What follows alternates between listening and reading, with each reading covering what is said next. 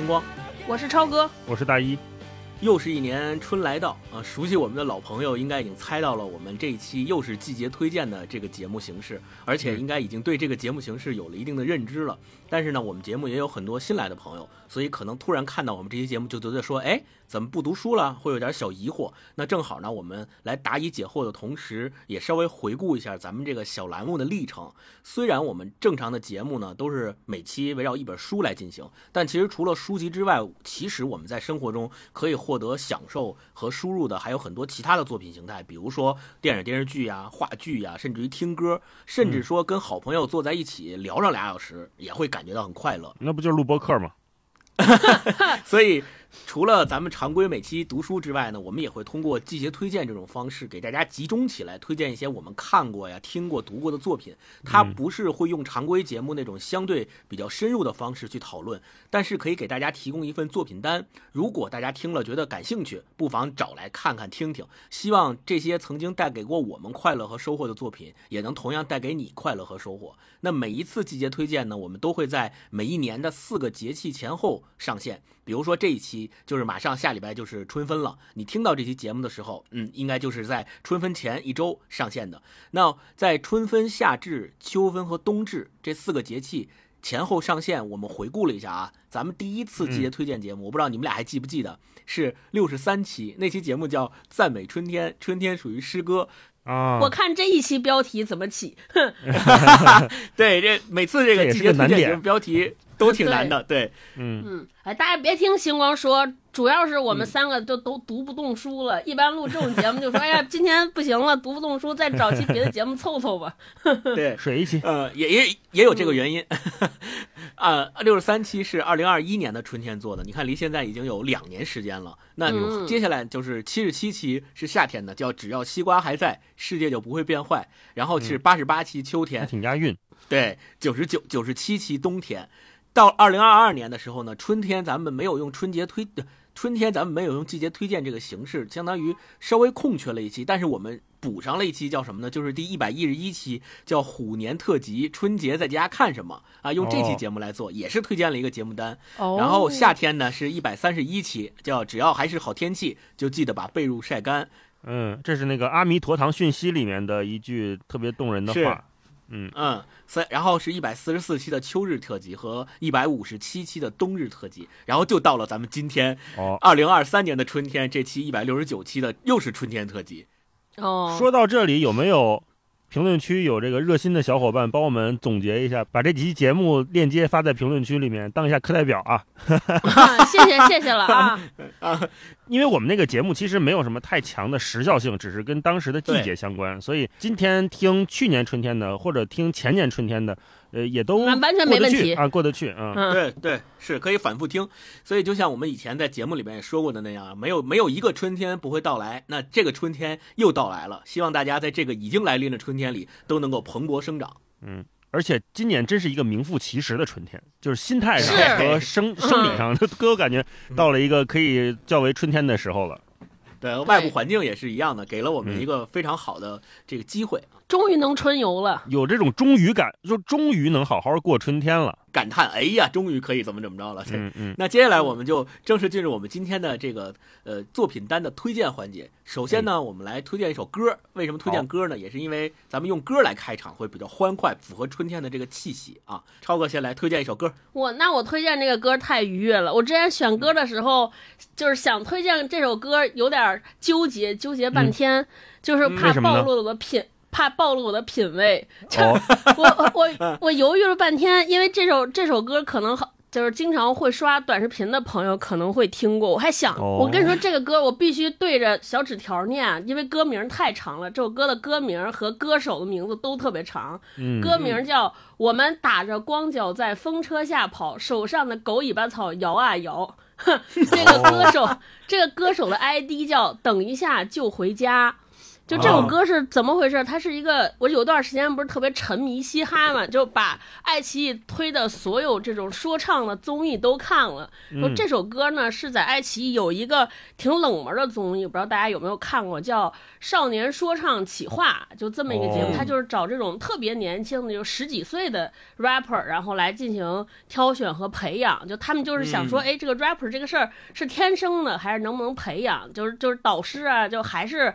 咱们就是特熟悉的那些什么热狗啊，就是这些导师啊。然后这里边就出现了一个歌手，就我刚才说的，他的名字人叫叶宇真，是一个零零后的小男孩，是一个成都的 rapper。等一下就回家是他的这个所谓叫 ID 艺名啊，A.K.A，因为他叫等一下就回家。里边还有一个这个综艺里边还有一个特搞笑的桥段，就谁也记不住他的名字。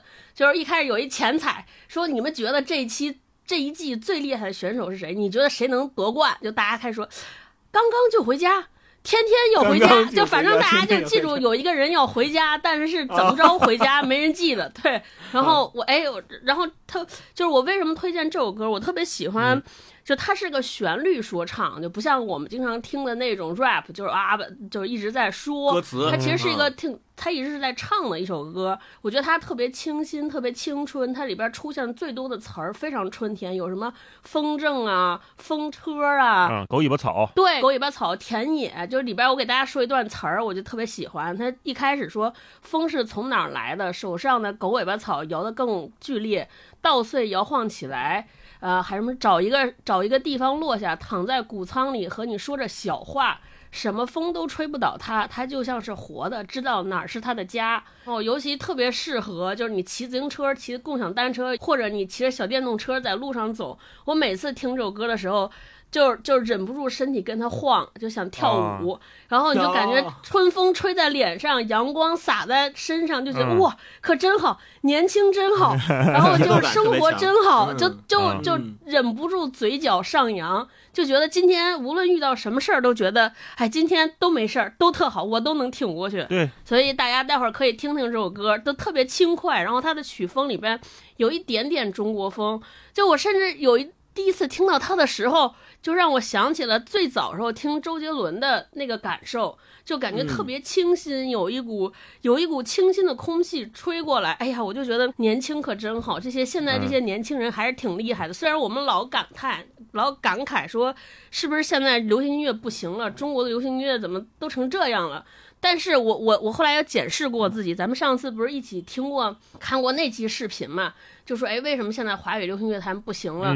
其实有一很大的理由是在于，我们可能现在的歌和我们这一代人喜欢熟悉的那种风格越来越远了。对，它它不是那个平均中位歌或者离谱歌，都是那种节奏。我有时候自己开玩笑，我说主要是因为现在歌你去 KTV 都点不了，就没法跟着唱。对，就像这首歌也是，大家听听得了，我就是无法唱，因为嘴太快了。可能就是咱上岁数了，嘴跟不上。是是是是，所以大家待会儿听一听，希望大家也也能开心啊。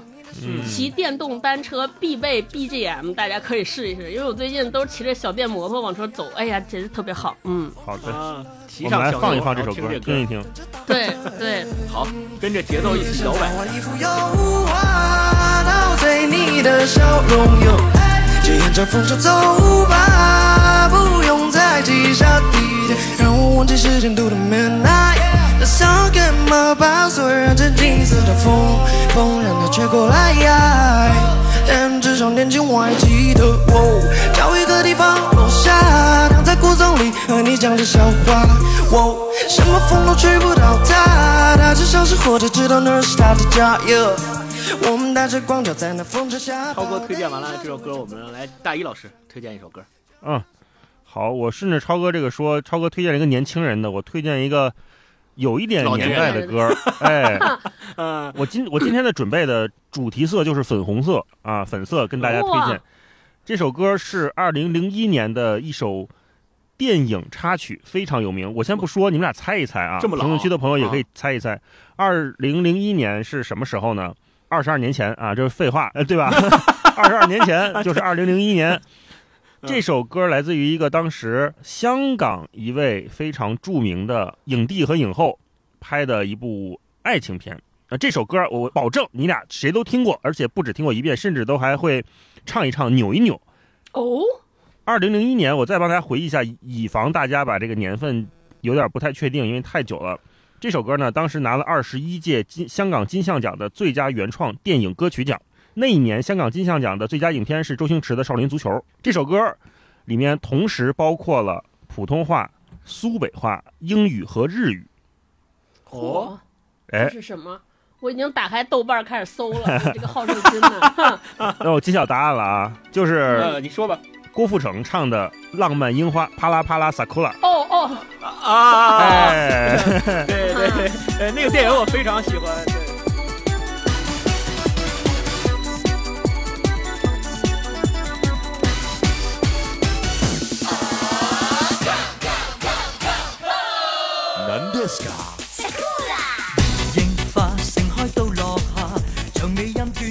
这首歌我觉得真的是我们这个年代或者九零后在年轻一点的朋友可能都听过，在跳舞机上跳过，跳舞机上跳过这个没错儿。那个游戏厅里面经常会有跳舞机放这个歌曲，同时，嗯，我还看到了一个我不知道是不是真实信息的冷知识，说是珠江三角区的很多学校啊是拿这个音乐当课间操的。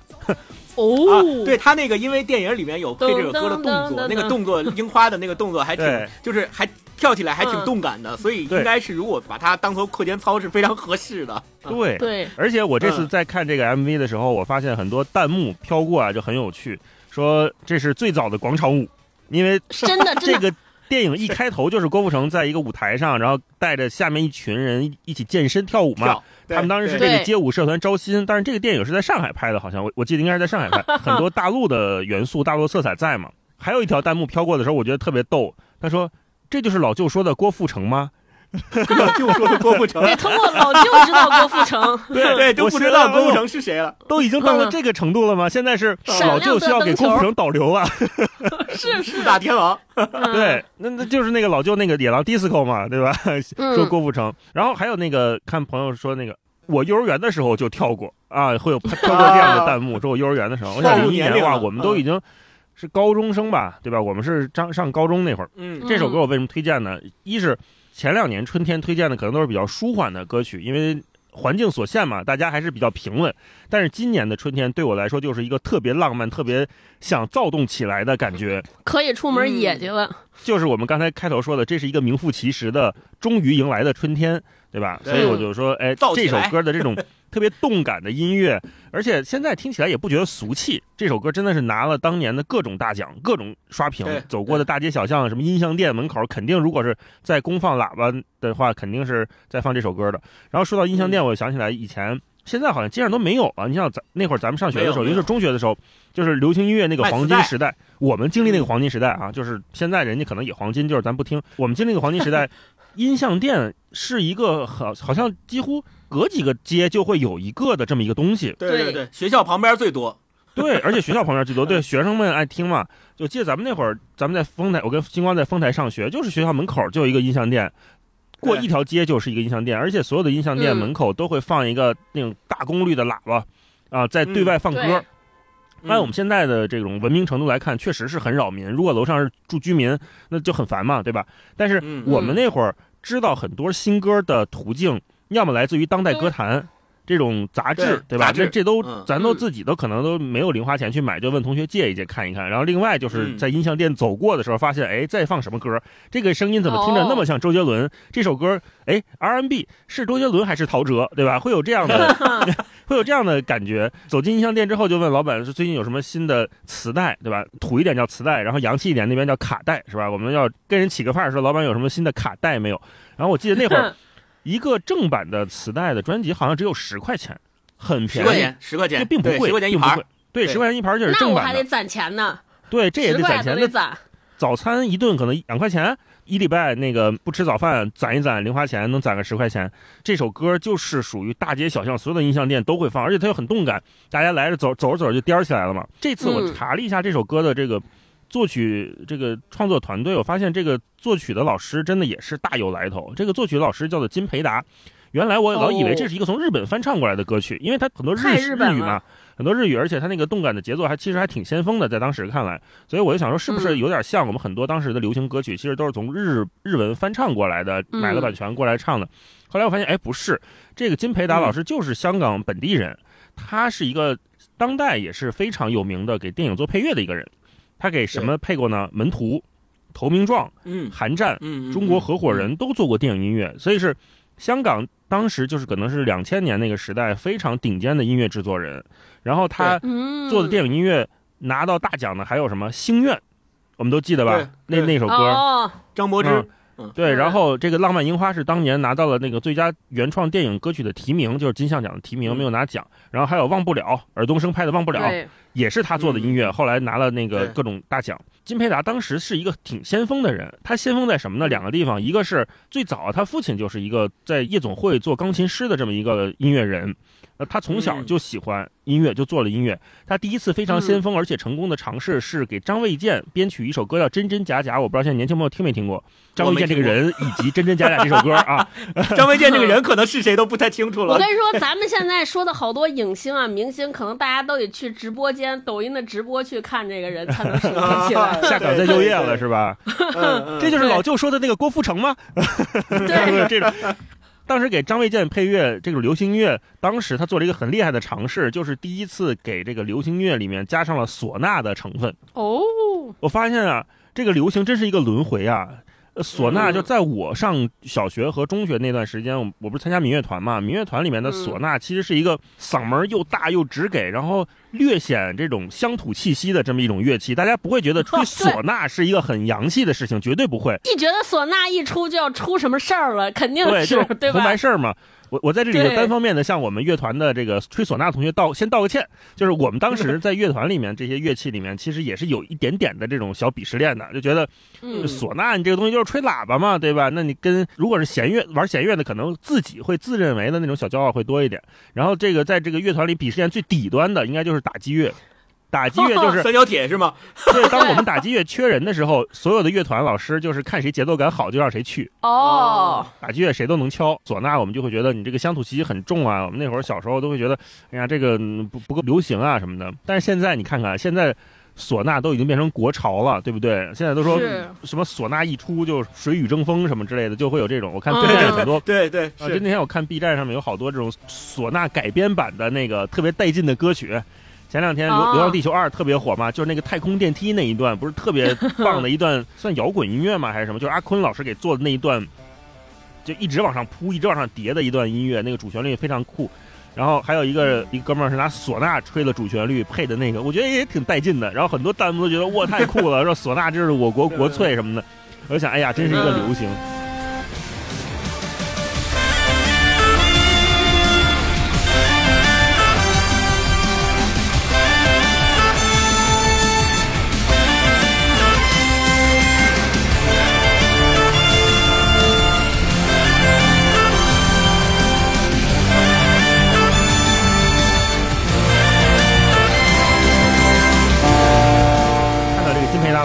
当时张卫健做这个音乐，我就想起来说，唢呐这个东西，哎，也是一个挺好玩的事儿。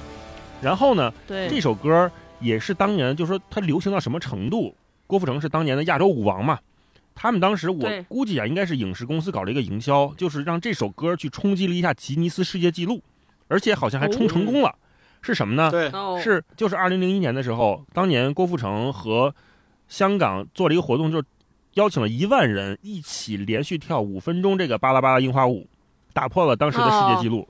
那个上万人聚集的场面，现在有时候你要搜啊，还能搜到一些短暂那个就四比三的很糙的那种视频、新闻的采访的 cut。这是大型群众活动，属于很难想象。你要现在放在这，再往前两年倒三年，你试试这种场景，怎么可能呢？一万人聚集一起跳舞这件事情，我现在 看就觉得又魔幻又亲切，而且确确实实是我们当年发生的呀，怎么回事？对，怎么就没了呢？往下看我就发现，哎，郭富城还有一些奇奇怪怪的世界纪录。他是一个 有三项世界纪录在身上的艺人。第二个是什么？就刚才我们说，第一个是大家一起跳舞嘛，一万人一起跳舞。第二个呢，就是他有一首歌啊，叫做《我是不是该安静的走开》。这首歌被吉尼斯选为世界上最好听的华语歌曲。哦，这我是万万没想到的，我也不知道怎么评的。但是这个记录记录确实是在啊，现在我不知道是不是被打破了啊。反正就大家如果是听过这首歌的话，应该那个脑子里有那个旋律。然后第三个他世界纪录呢，是他曾经做了一个好像是四百五十还是四百多少度的一个大型的演唱会的旋转舞台，那个是当时是全球演唱会最大的旋转舞台啊，第一个。说到那个世界纪录这个事儿，其实挺有意思的。正好是在那个年代，就是郭富城特别火的那个年代，大家特别关注的就是所谓的吉尼斯世界纪录。当时中国还出现过好多自己创办的什么吉尼斯分公司，自己收钱，然后给人家认证记录，其实跟人家世界吉尼斯那组织都没关系。所以那个时候还是有很多乱象的，就就还挺有意思的。我我那我有次看过关于吉尼斯世界纪录进中国的那一系列那点那个年代发生的好多特别有意思的事儿，好多人都趋之若鹜，因为就想要那个名嘛。那个时候也没有社交媒体，你如果说你有一个什么事儿是吉尼斯世界纪录，大家就都特别的、特别的热衷嘛，就觉得啊真厉害什么的。但是实际上，你这个认证也不一定是人真正人家是吉尼斯世界纪录认的，对。而且好像也没什么用，就是这事儿，我就觉得这也 分的太细了，太细分了。后来我又看，是是，你看，就是很多艺人，就是或者我们说的演艺明星都有身上的吉尼斯世界纪录，王菲也有。王菲，当然人家这个，我觉得王菲是真的实至名归啊。就是她是从八九年第一张专辑首发嘛，叫王靖雯，然后到两千年《只爱陌生人》，这十一年间，她一共推出了二十张专辑，累计销量大概是九百七十多万张。她的这个销量是成为了当时亚洲销量最高的华语流行女歌手。对对对，这个咱就说咱可以理解吧，啊，就是一个销量的一个很客观的事情。然后我还看还有特别逗的，陈冠希老师呢也有一项世界纪录，你们能猜到陈陈冠希老师的世界纪录是干什么吗？不知道，不知道哎，在澳门挑战世界上最高的商业蹦极设施，那个高多高呢？大概是二百多米，二百三十三米高，然后它离地三十米反弹。我就说，哎呦，蹦极也能成为世界纪录啊？那是不是所有去蹦这个的人，是不是都能算是我冲击了一下世界纪录呢？当时有好多就是这些巧立名目的这世界纪录，就跟超哥在之前的节目里说过的那个似的，只要。领域足够细分，任何人都是第一。对 对，我就是看这个的时候，我就想起这句话了。真的是很多记录，好像就是团队专门给这个艺人去找的。所以我就 想，就通过这一首歌啊，我就想发发现有好多好玩的东西，好像我们当年都忘记了，或者说当年看这个事情和我们现在看他的视角完全不同。春天推荐嘛，就跟大家推荐这个《帕拉帕拉萨库拉》，跟大家推荐一下这首歌啊。如果是大家在北京的话，这个春天可以正好去。玉渊潭公园看看樱花，可能周末会比较人多，但是平时工作日的时候是还可以的，大家可以看看樱花。然后，如果是能有机会出国或者是去其他地方玩，很多我们熟悉的地方的樱花也开了。希望大家都能在这个春天，真的是走到大自然里面，跟樱花好好的相处啊。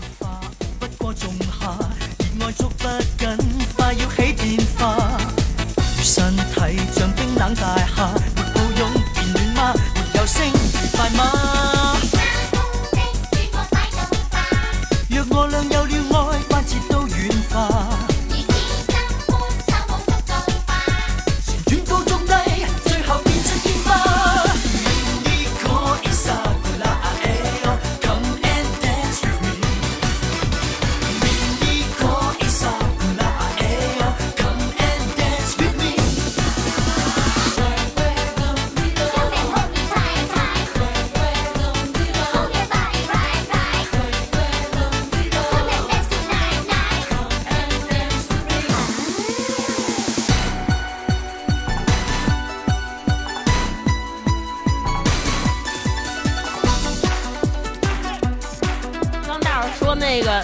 唢呐的事儿，我就想起我上次看 B 站，我就说就是一个乐器在人们心目中这个心智占领啊，太厉害了。就是 你搜那个 B 站上当时最火的一个唢呐视频，就是本来是就是有一个人用唢呐吹《菊次郎的夏天》，然后这个 名字叫《菊次郎的头七》，太坏了，头七讨厌。嗯，一这声音一出来，一下就那个气氛就起来了，没错。还有那个钢的琴那个开头也是吗？特别黑色幽默。刚大老师介绍那个《浪漫樱花》那电影，我印象特别深刻，就是因为有一阵儿，当时正好是放暑假，然后中央六台电影频道播那个《浪漫樱花》那个电影，我就从从那个电影里面认识了郭富城和张柏芝。因为在这之前，我只知道郭富城是一个唱歌的，不知道他还会演电影。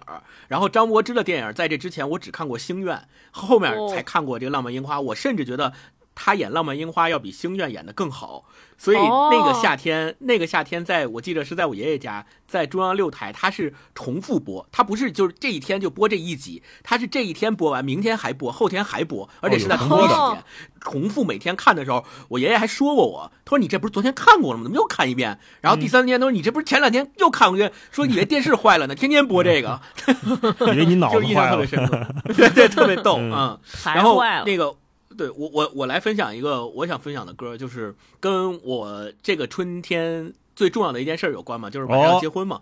对对对对，要说到这个事儿了。歌呢和我之前特别喜欢的那首诗是一样的，就是《致橡树》，然后这首歌也叫《致橡树》。是的，还是要感谢毛书记。之前那年毛书记在呃。对，二零二一年毛书记在情人节那天做了一个特别节目，邀请了那个时候单身的几一些朋友来，就是上节目。然后我就念了一段《致橡树》。当时我念完《致橡树》之后，毛书记特别特别好的就是。给我配了，就是当时配的就是《致橡树》这首歌的乐曲，但是没有词儿。我在念的时候，他就在后边给我配了一个 BGM，但是我没有特别仔细的听，我当时也不知道这首歌实际上它是有对应的歌的。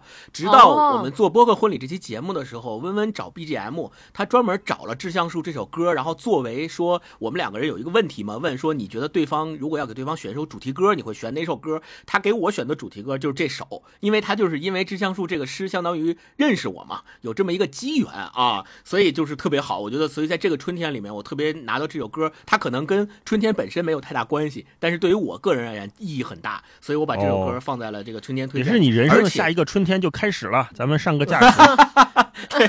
是是是，没错。然后认为，而且这首歌本身，我本身特别喜欢那个这首歌之前的那个诗嘛。他这首歌的歌词就是舒婷老师的《致橡树》那首。那个词就是词是一模一样的，只是他相当于把那个舒婷老师那首诗配了一个乐曲，然后把它唱出来，所以他本身这首诗我。我觉得不仅仅描述的是爱情吧，它也描述了友情、亲情以及一切亲密关系最好的这个状态应该是什么样子的。就像舒婷老师这个《致橡树》这首诗里所写到的，分担寒潮、风雷、霹雳，共享雾霭、流岚、红泥。我觉得这不仅仅是说的是爱情，而更多的可能是所有亲密关系都应该达到这样一种最完美的状态啊。然后并另外这首歌唱出来也是特别特别的温馨，就它非常的平缓，然后特别好听，旋律不疾不徐，呃呃，娓娓道来也不着急，听起来特别舒服，特别适合春天，也在春风里面听着这首歌来一起感受呃这个气氛。对，所以我是推荐《致橡树》这首歌给大家，希望能够大家在这首歌里面都能够激发出对好的爱情、好的友情、亲情和好的亲密关系的那种最美好的向往。我如果爱你，却不是攀援的凌霄花。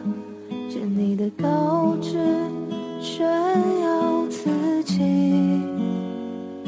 我如果爱你，却不是痴情的鸟儿，为绿荫重复单调的歌曲，也不知向泉源常年送来清凉的慰藉，也不知向。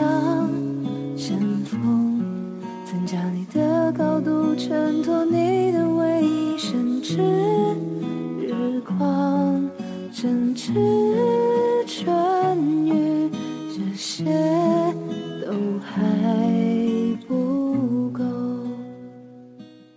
推荐完歌这一趴呢，我们接下来进入推荐书这一趴。推荐书呢，我们请大老师先来给我们推荐一本书。嗯，哦，好，我这次推荐一个很。轻松易读，且我这次看，哎，感触还颇深的一本不厚的书啊，也是一个粉色系的推荐，是一本漫画集，叫做《带壳的牡蛎是大人的心脏》这本书。哦，这本书的作者或者说这个绘者老师呢，叫做王曼妮。他是一个在微博，可能在社交媒体上已经有相当影响力的一位插画漫画家了。然后这本书的策划也是我的好朋友猫弟跟周安迪老师一起做的策划。周安迪，我们老师，周安迪老师，我们之前聊过他的《及格家宣言》嘛，所以大家可以感受到，就这本书它的设计啊，它整个装帧封面都是非常有趣的。而且我为什么说粉色系推荐呢？因为这本书它整体的。故事情节呀，就是讲一群小动物的故事，就是我们大家可能有的朋友看漫画比较多，能感受到那种现在，呃，很很可爱的那种但是是成人系的漫画，就是但它不是不是限制级啊，就是它是讲的很多问题都是跟我们可能当代大人大家会看起来更有感触的。这本书里面有很多角色都是什么小猪啊、小象啊，或者是小兔子啊这样的角色，本来就粉扑扑的。那这本书的设计装帧，它是一个逻辑锁线的那种装置，就是它它那个书脊上面是开放的，可以完全打开啊。对，而且它特别细心的是，它那个书脊锁线的那个线呢，都是粉色的线，所以整体给人的感觉就是一个特别温暖、特别柔和的一本书。如果是看书快的朋友，翻得快的朋友，可能大概一一个小时、俩小时可能就能看完，因为漫画嘛，它的那个文字量没有那么大。但是我看的时候，我是没舍得那么快的看完的。我基本上是，我每天最多允许自己看两则这个漫画，因为我觉得其他的都太好了，我有点舍不得看完，会有这样的感觉。哦，我跟大家念一下它这里面的一些目录，大家可以感受一下这本书的气质。嗯，有叫做“我爱你就像爱夏天夜晚的冰激凌”。嗯。没有犹豫才是真的喜欢，我想被爱，仅此而已。活着就会有好事发生。我喜欢自己，喜欢的不得了。然后每一篇大概都跟这样一句话展开有关。那它不像我们看很多那种短漫画，就是后边一个大反转或者那种强剧情的也没有。然后它也不是走那种特别伤感、特别丧气的，呃，也不是。最后它总会有一点点的我们说这种温暖治愈的感觉吧。我现在。看的时候，开始大概能理解为什么很多朋友喜欢王曼妮老师的画，然后这本书应该是卖的也蛮蛮不错的。然后它每一篇里面展开，呃，虽然有图，但是如果你单看它的文字，也是非常非常美的。我们都可以称之为诗歌的内容。就刚才我说的这个冰激凌这一篇，我给大家念一下。图我就没法念了，我给大家念一下他写的这些小 小动物们的对话。其实小动物们对话就是。就是一来一去，好像也没什么特别强的剧情，但看起来真的很舒服。他说：“爱自己就是给自己买冰激凌，但是现在我觉得爱自己是不讨厌自己的小肚子，不讨厌自己的痘痘，不讨厌自己的笨，不因为别人的指责怀疑自己，永远相信自己，每天都对自己说你可以，你最棒，就算现在不棒，以后也会很棒。”啊，就是这样的，啊，太棒了！他完全不低幼，小朋友看也能看明白，然后我们大人看就觉得哇。有人理解我，有人容忍我，然后有人在爱着我，会有这样的感觉。然后他还有一一集是写小狗的，他说：“请相信你的小狗会在你最需要它的时候出现。如果有天你找不到它，也不要心急难过，你的小狗会永远爱你，永远给你拥抱。”嗯，另不喜欢的工作可以换掉，会有这么一个。然后后面呢是什么？这一篇我最喜欢后面这一篇关于大人的，小孩是从什么时候变成大人的呢？有时候上一秒还是小孩，下一秒就是大人了。小孩好像有很多选择，选择成为想要成为的人；大人没有选择，只能成为大人。小孩可以在公园里哭，可以在电梯里哭，可以在商场、饭店、街头、世界任何一个地方哭。大人呢？大人不可以哭，因为世界上没有留给大人可以哭泣的地方。医院里装满了大人的味道，厚厚的时间的灰尘和储存太久的眼泪是大人的味道。大人的味道以前在妈妈的身上闻到。后来，在我自己的身上也闻到，原来用坚硬的石头、棍棒怎么砸都砸不碎的牡蛎，用一把小刀就可以轻松地打开。看起来坚强的、坚硬的，似乎从来不会难过的妈妈，其实拥有和牡蛎一样的缝隙。看起来勇敢的，即使天黑也一直在海边捕海鲜的大婶，其实是一个连汽水里的气泡都会害怕的人。嗯。那些拥挤的车站，拖着行李睡在车厢的地板上，疲惫的、粗鲁的、背井离乡的大人们，其实他们都是非常脆弱的人。带壳的牡蛎是大人的心脏。嗯。啊，世界上好需要有这样的温暖的人和温暖的东西，温暖的给人的包裹呀。嗯，所以我就跟大家推荐这本书吧。呃，因为我觉得春天真的是可以让我们温柔一点，可以偶尔任性一点，偶尔可以不做大人一点。这就是这本书给我的感觉，嗯嗯，我发现戴老师推荐的这一期真的都是冒着粉红色泡泡的，对对，粉色推荐还是书，对，嗯 嗯，好，那接下来我来给大家推荐一本书，哎，我推荐这个书跟大老师刚才推荐那个冒着粉红色泡泡的感觉就有点相反了啊，因为最近呢，咱们都知道，就是又发生了一些比较恶性的这个又出事儿了，然后有这个恶性的。咱们叫杀人碎尸案。然后这段时间呢，又看了一个电影叫《正义回廊》。这个《正义回廊》里面，对描写的也是一起真实的这个案件改编的，都而且它都发生在一个亲密关系里。你看之前香港那个真实的事儿是杀了前妻嘛，然后《正义回廊》这个电影里面其实是杀害了自己的亲生父母嘛。所以对这种事情呢，除了就是咱们这些普通人，除了作为新闻咱们发现这个事儿的信息之外，对这个事情的背景啊、来龙去脉啊，还有这几个当事人之间的关系呀、动机呀、刑事逻辑呀，他为什么会这样呢？都会有一些兴趣。这个兴趣可能来源于一些八卦，但是呢，也可能会来源于说我们为什么会发生这么恶性的事情，它到底是什么导致的？那我们知道了这些形式逻辑之后，可能就会有一个问题，就是能不能避免这样的事情再次发生？或者说我们在亲密关系里面，可不可以让自己去反思，说我们跟亲密关系之间的这些朋友啊，这些亲人之间，会不会有这样的隐患在这里面？我们可不可以提前把它消除在？这个就是把隐患消除在摇篮之中，不让它发生，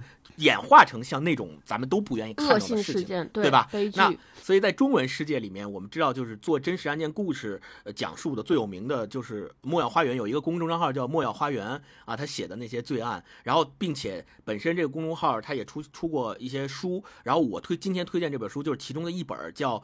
谜案重现，然后莫要花园，对，就这本书。这本书它最最最吸引我的点在于什么呢？在于它里面一共集结了八个有关于真实发生过的恶性案件的故事。但是呢，这些故事作者何瓦皮老师他在讲述这些故事的时候，不是用那种大家都特别呃想要去探究，说我就想看这个里边有多刺激、有多血腥、有多那什么。他不是用这种手法去写的。对，不是猎奇，他是反而，因为他本身是呃，作者何亚别老师是人类学博士，所以他的研究的课题就是空间安全呀、都市犯罪呀，还有人的恐惧感等等这些。虽然他的书里面的这些罪案都特别离奇，但是他最后挖掘出来的这些作案动机，往往。它能够揭示出人性里面特别普遍的那些欲望，比如说大家都有的恐惧呀，大家都有的不安全感呀，大家都有的想获得爱呀等等的这些。然后他在写这些案件的时候是抽丝剥茧，就像是你看了一部特别特别精彩的推理小说。嗯，他会把很多的证据呈现在你面前，这些证据不是他随便想的，而是这个案件发生之后，他会去查资料。这些资料有些是警方他是怎么去一步一步查到查这些案件的，他拿到了哪些当事人的口供，他是拿到了哪些呃实物的证据，他都会一点一点的给你讲清楚。他在。剖析这个案件的同时，你就会跟着他把这个案件的脉络的框架一点一点的清晰起来，然后逻辑也会一点一点清晰起来。他写过很多热点的案件，大家都知道，比如说北大学子的那个弑母案，还有包括美国以前发生过一个呃女留学生失踪。还有包括杭州杀妻案这些，他都写过，所以他并不是那种故弄玄虚，为了博取你的眼球，为了博取流量去写的，而是特别诚恳的对每一个事件去进行梳理和分析，真正贯彻了就是我们特别喜欢那种叫理性、客观、专业、细致。对他也不带有任何个人倾向性，甚至于他分析的很多案子现在还是悬案，就是真正的凶手到现在还没有。还不知道是谁，但是他在这里面通过他的一一层层的抽丝剥茧，他会表达说他判断有可能会是哪些情况，但他从来不会说就是那个人干的，或者是他会说就是谁谁谁，他不会有这么特别强烈的个人倾向性，只是客观的把事实陈述给你。对，所以我特别喜欢他这种这种陈述的方式。那。这里我就要特别说到一个印象特别深刻的一个案子，就是发生在美国的，也叫高中少女失踪谋杀案。这个就是有三个女孩子的三个闺蜜，这三个闺蜜她们就特关系特别好，就好到。是穿一条裤子那种，用咱们中国人的话形容，就好到穿一条裤子。但是他们三个人从亲密无间到反目成仇的这个过程也特别快，而且最令人惊悚的是，其中有一个女孩子，她离奇的失踪了，没人知道她是死是活，也没人知道她在哪儿。然后家长和警方都想方设法的去找，但就是找不到。然后问那个两跟他两个关系最亲密的朋友，这两个跟他关系最亲密的朋友也是欲言又止，反正前前后后的各种反转翻案，有各种各样的这个。就是整个事情有各种各样的走向，后来最后发现结果结论是什么呢？就是杀害他的这两个人就是跟他最亲密的两个朋友，然后把那个孩子给杀了，杀了给埋起来了。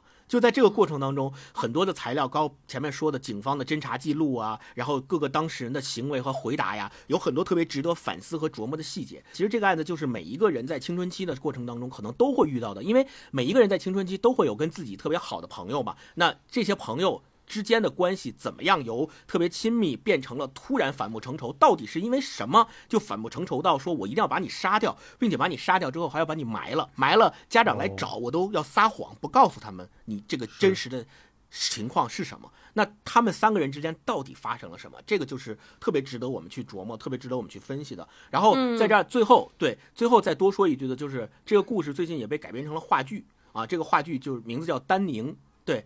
他他会先会在杭州和上海演，然后五一的前后会在这个北京鼓楼西剧场演，然后现在就已经开票了。我我肯定会要到现场去看，因为第一我特别喜欢他这个故事嘛，刚才前面给大家讲了，我对这个故事本身印象都非常深刻，而且他是根据这个故事改编的。我特别希望看到的是怎么样在一个话剧的舞台上呈现一场谋杀，他到底怎么去解释这三个孩子。为什么最后就变成这个样子了？他怎么就变成了杀人凶手？明明都是十六七岁青春期的那么活泼、那么可爱的女孩子，然后。两个人把其中一个人杀掉了，他是到底是怎么去探求他这个过程当中最底层的那个人性的？然后另外第二点就是去年的那个乌镇戏剧节，就丹宁这个戏当时是卖疯了，一票难求的，所以我认为它作为戏剧本身也是被认可的。呃，虽然我现在还没有看到，但是我还是挺期待的。所以大家如果感兴趣的话，也可以关注一下。对，就是这就是我今天推荐的这本书。它除了这本《谜案重现》之外，它还出过其他的，也是集结这些案子的书。大家如果感兴趣的话，可以去看看。也许，也许。能够让你扩展你的视野，知道说哇，原来这个世界上跟我们一起生活的真的有这样的人，他们的想法，他们所经历的那些环境，他们的成长经历真的是这个样子的，他怎么就会变成这样的人？是可恨、可怕、可怜，会交织在一起。这个是我最大的感受，也推荐给大家。这个，所以我就说，这个跟大宇老师推荐那个冒着粉红色泡泡的感觉很不一样，是真实的社会，真实的人性啊。嗯，对。这个就是我推荐给大家的这本书。好，那超哥给大家推荐一本书。嗯哦，我推荐这个跟星光那个还有点联系，我还以为嚯，你应该一一开始不是推荐说亲密关系嘛？我今天给大家推荐一个真的讲亲密关系的书，这个名字这本书的名字应该可能会颠覆很多人的认识。这个名字叫《冲突的力量：如何建立安全、稳固和长久的亲密关系》。其实就是大家搜的时候就搜“冲突的力量”就行。两位作家合写的书，一位叫埃德·特罗尼克，是一位心理学家，还有一位作家他是。本职工作是儿科医生。但是他的儿科工作，他的儿科医生的工作主要是处理孩子问题，是孩子出现的那种很早期的这种情绪啊、心理健康问题，比如说很很多小孩有什么多动症啊、注意力缺陷呀，甚至还有很早期的自闭症啊。他经常他本身的工作研究是研究这个领域的。这两位作家合写的这本书叫《冲突的力量》。就我为什么想推荐这本书呢？其实是由一个很残酷的现实引起的。就大家一想到春天，感觉春天就是。万物生长是吧？生机勃勃，蓬勃发展。对对对，蓬勃发展，大家可能就觉得欣欣向荣，心情很好。但其实有一个事实是，心理学界普遍的认知，就是春天其实是情感情绪疾病或者心理健康这种疾病最高发的季节。对对对，所以大家可以看说。就是抑郁症啊、焦虑症啊，其实他们最经常发病的季节就是春天。那为什么会发生在春天？春天其实业界现在还没有公认的认知，只是有一些呃普遍流行的说法。比如说，有些人觉得说，有些认为是其实春季是含氧量比较低，因为植物都在生长嘛，含氧量比较低。含氧量比较低的话，人的情绪就经常会觉得这个昏昏欲睡啊。咱们之前不是有什么春困秋乏嘛？就之所以春困就是这样困倦，所以有的时候难免。也会感到低沉，还有一方面就是到了春天之后，人的体内的新陈代谢加快了。呃，我们的这个就是大脑的神经，其实也是这个时候就它在代谢嘛，所以就会造成情绪不稳定。就大家经常会感觉到春天哦，好有几天特别高兴，有一天特别低落，就是情绪起伏很厉害啊。所以就这个时候，如果大家感觉到有一些情绪问题或者情绪的不适，那就可以看一些书籍来调试一下。不要觉得说，哎，我这是怎么了，对吧？人家大家都春天新的开始，新的希望，我怎么就怎么还低沉上了？那就是如果你有这种情况，不要担忧，因为这是个普遍的问题啊，非常正常。冲突的力量，为什么我说可能会颠覆很多人认识，包括我？因为我们经常会认为，我靠，冲突是我们要极力回避的，极力避免的，对吧？人际关系当中。就出现冲突，就说明我们俩这关系不行啊，肯定是出现什么问题，对吧？我们都在回避，甚至很多现在，就我们很多人都有一种叫什么回避冲突型人格，对吧？对对对，对，就是，就对，都 是都是，对，所以我就是看啊，我就看这本书，我说怎么冲突还能给人力量呢？对，这本书呢，它是从一个可在心理学界特别著名的试验开始谈起的，这个试验叫静止脸试验，叫 Still Face。他当时是这个，说是这个研究在当时的学界。在心理学界引起了轩然大波。就他这个实，他这个实践的意思是啥呢？就是说还挺残忍的。现在想想，网上大家也可能找到那个视频，这个特别著名。嗯，就是大家就是这些这个研究者找了很多呃零到六个月的婴儿，让他们和母亲，后来还有这个父亲的 still face 的试验，就是让这些母亲互动。他大概分三件事。第一个呢，就是先让母亲和儿童婴儿做游戏啊，大家亲亲抱抱捏捏指一指的做这种。美好的互动，然后这个时候第二个阶段，他们突然让这个母亲就是 still face 就变成了冷漠的表表情，这个小孩做什么动作，父母都不给予回应。这个时候你就看到说，这个小孩就开始哎，开始使用各种办法来想逗这个母亲笑，想要希望能换回母亲和他这个互动。使尽了各种办法，如果这个这个母亲还保持这个这这个 still face 静止的脸，这个小孩就开始一点点焦虑，最后压力很大，直接崩溃。那第三阶段呢，说赶紧再让母亲换回像刚才那种所谓叫那个跟他进行积极互动的这个表情，哎，就发发发现这个关系又缓和了，这个小孩又恢复了一开始那种活泼的状态。然后这个试验为什么当时会引引起轩然大波呢？是第一个呢，是大家可能认为说人际关系也好，这种亲密互动也好，可能它得是经过了我们有了很多的意识，或者我们有了很多社会知识构成之后，我们才开始会需要这种。一个主动技能，对人人际关系才会需要这个东西。但是你看，通过这个事件，就让我们发现说，这种人际关系也好，这种亲密关系是根植在我们每个人的基因当中的。这个几个月大的婴儿，他就开始需要了，对吧？对，母亲不理他，确实会焦虑，确实会压抑。对，然后最重要的是，还发现了一个有趣的现象，就是这个小孩在中间那段召回母亲对他重新关注的一个技巧啊。是和一开始母亲和他互动时候，他做那些动作，他是习得的。比如说，一开始母亲逗他的时候，会指指这儿，指指那儿，指指这儿，然后这个小孩哎觉得挺开心。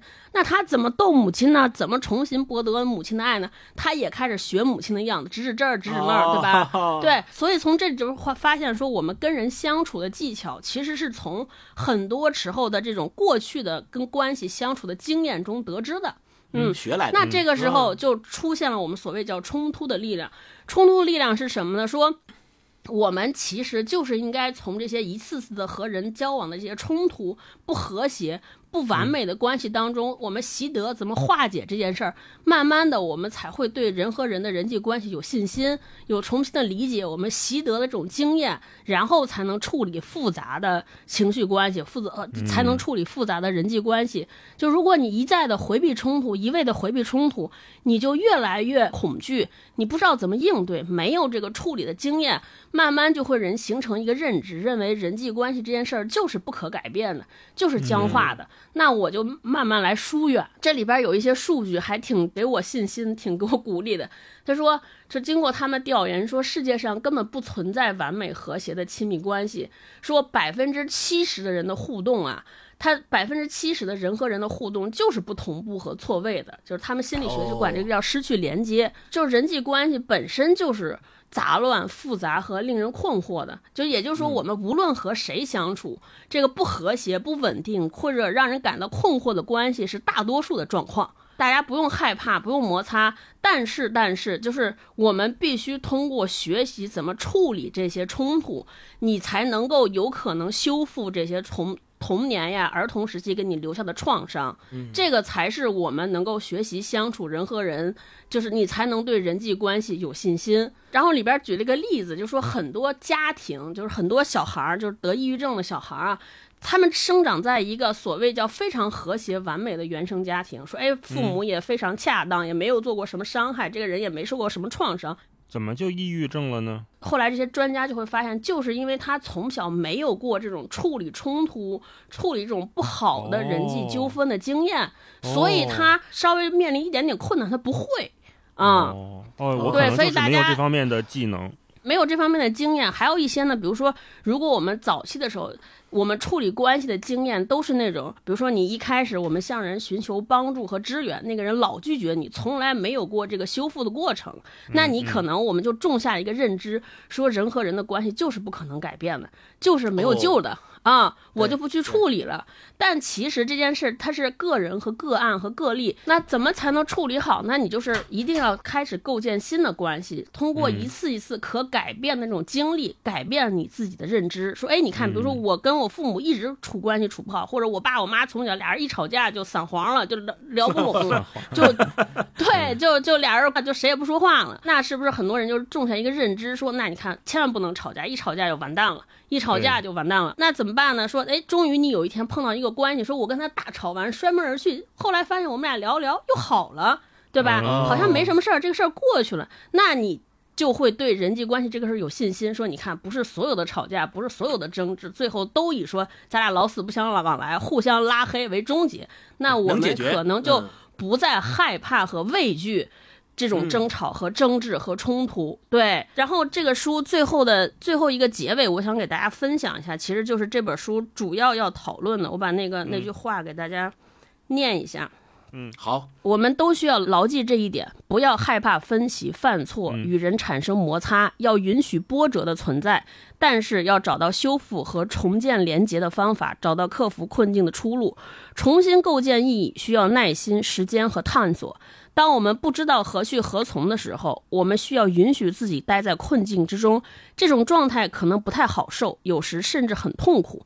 但人生的奇妙之处就在于，当我们从固定、确定性的焦虑中解脱出来的时候，我们就能学会彼此信任，相信当事情出错的时候，我们有能力解决问题。只有这样，我们才能化解两极分化的冲突，灵活思考，发挥创造力，携手共建一个更加健康的世界。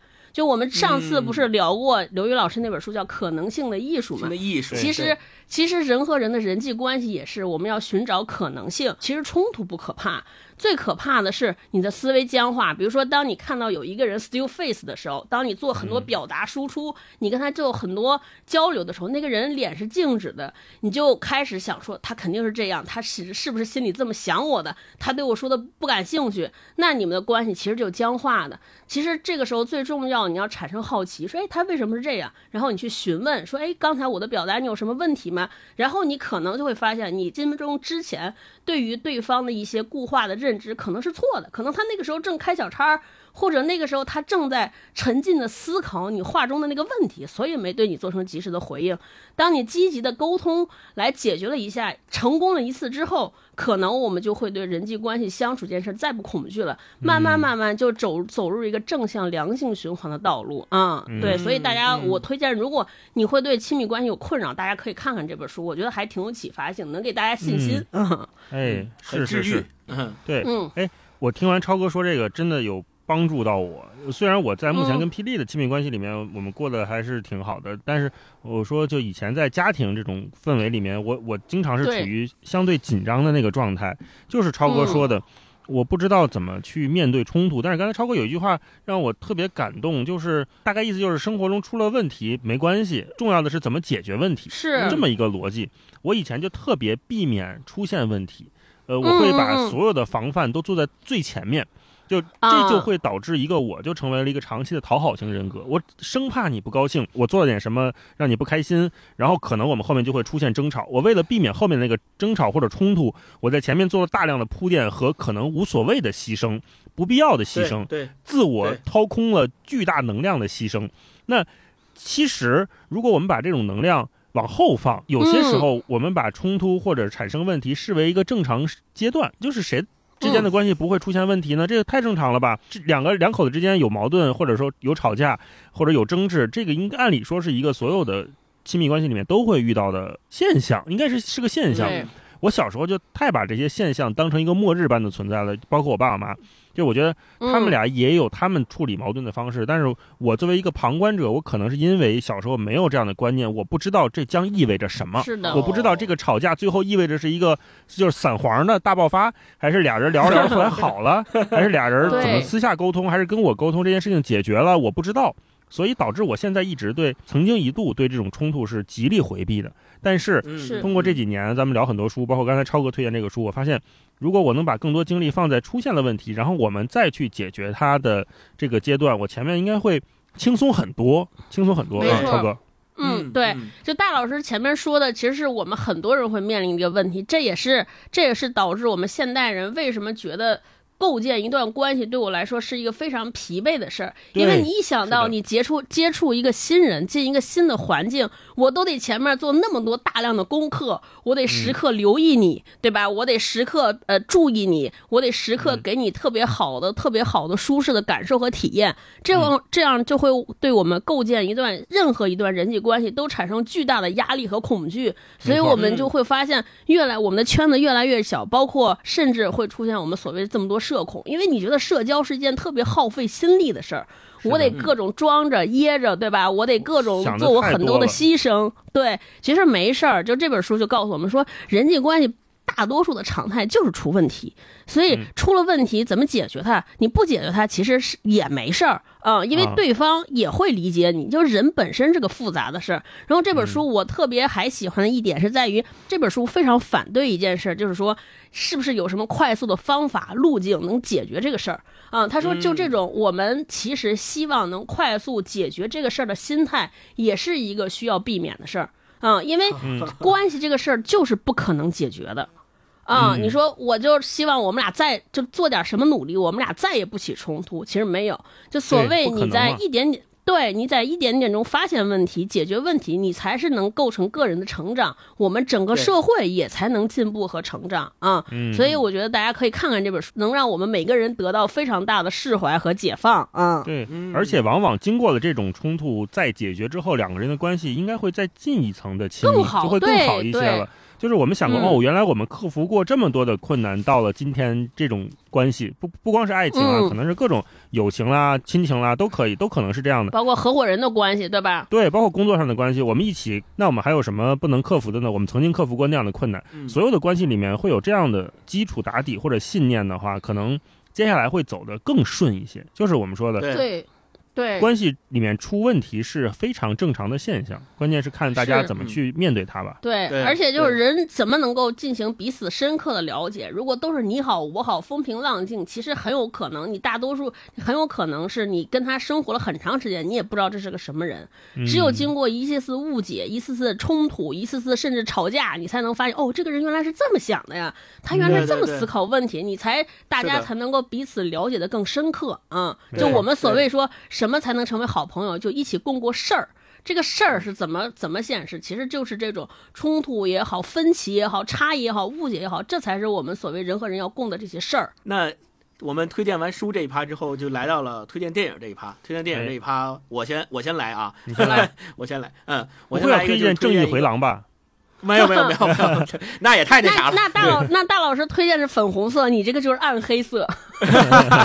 对，星光来，我我也推我也推荐一个也有点粉红色泡泡的感觉的啊，就是春天来了，呃，万物复苏了嘛，就比较适合于这个谈恋爱，所以就推荐一个爱情喜剧电影，叫《带你去见我妈》，呃，英文叫对，英文叫《Back to Love》啊，就这这个是不是跟最近的生活离得也太近了？我就说这受到了影响，嗯，对，嗯，所以就是我推荐这个电影的呃原因是啥呢？第一，它是新上映的一个新的片子，然后第二呢，它本身的取材还有剧剧作到表演、视听语言，这些都是比较有特色的。它是整个基于叫潮汕本土化的这样的一个创作路线在做的，嗯，它本身这个故事就基于潮汕那个地区的风俗和习俗来拍的，是一个到乡村的故事。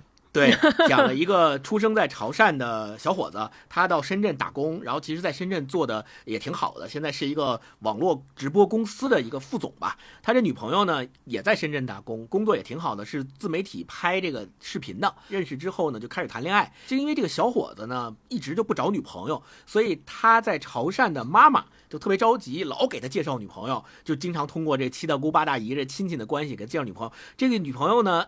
通常给他介绍的也都是在深圳工作的，有些时候他在那个公司上班呢，呃，他妈给他介绍的这女朋友就到公司找他来了，说我是那个谁谁谁哪个七大姑八大姨给你介绍的女朋友，我来跟你见一面，经常会失败，所以他妈妈给他介绍了好多个女朋友，他都不接受，都不愿意。后来他妈妈就说：“那你你想怎么办？”最后他自己在深圳找到了这个女朋友之后呢，就说：“那这样，今年过节我把朋友带回家去见你。”见他妈妈，但是因为他妈妈本身是潮汕地区特别传统的一个母亲的形象，整个的这个故事啊，本身还是我觉得可能是我们。八零后、九零后这一代，比如说在大城市打工的这些人，一定是有共鸣的。因为你一个人在大城市打工，你跟家家乡的那个联系啊，其实就在于每年回家过春节的时候那那几天。那每年回家过春节那几天，家里的这些父母啊、长辈啊，他们坚守的一些传统、坚守这些习俗，和你在大城市所接触到的这些现代化的东西，实际上是有一些冲突的。而且在婚恋观、家里有什么要求，你有什么要求等等，这些可能都不太一样。那这个时候，这两。两者之间的矛盾怎么去消解，怎么去弥合，以及怎么样是基于一个爱之上，我们怎么去理解这些事情？这个对我们来说是一个相对来说比较大的考验，同时也是肯定在这个电影里面有很多看着特别有共鸣的部分。那最后要提到的一点就是这个电影特别。打动我的一点就是，第一，它是一个有点像潮汕民间的叫民族志的这么一个拍摄手法。就你看起来，它可能更像是一个纪录片。就你看这个片子呢，它特别真实。它这里面所有的演员啊，除了咱们的男主角之外，男主角本身也是一个潮汕地区的网红，就是在社交媒体上面是一个网红。后来他叫他过来来参演这部电影。其他的，包括他的母亲的这些角色、父亲的这些角色，都是当地找的演员。就不是专业演员，就都是当地找的来试镜的，就觉得说，哎，你合适，然后来参演，所以都是特别真实的一面，呃，特别有生活气，特别有烟火气，我特别喜欢这个。另外，他这电影里面的配乐也是咱们所熟悉的那种，专门是潮汕的本土音乐人叫玩具船长唱的这个潮汕用潮汕本地的话唱的歌，我觉得大老师肯定特别喜欢那个感觉，就有点像咱们之前对，有点像咱们之前《雄狮少年》里面啊唱的那个歌，哎，闽闽南语。对，歌一起来，那个感觉一下就出来了，就特别好。月亮啊，开雨风车着，拜托你在暗一点点吧。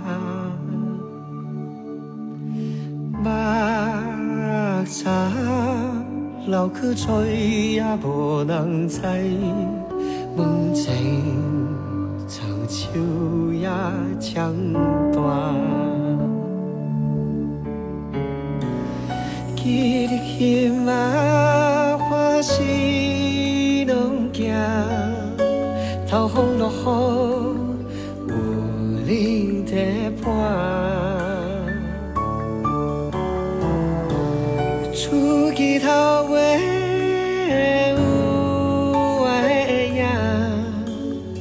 叫一声我的名，日暗暝暝，月亮悄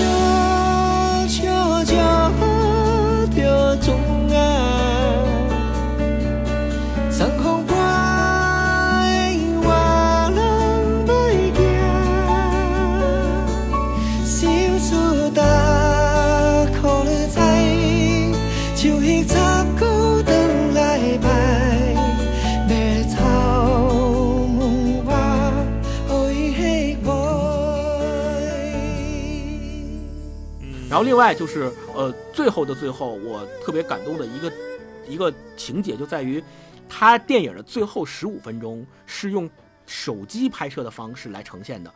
呃，导演说为什么要用手机拍摄？他开玩笑说，第一是因为拍到那个最后没钱了，没经费了。对对。第二，第二是因为最后的那个情节是儿子带着妈妈坐飞机去杭州见儿媳妇儿。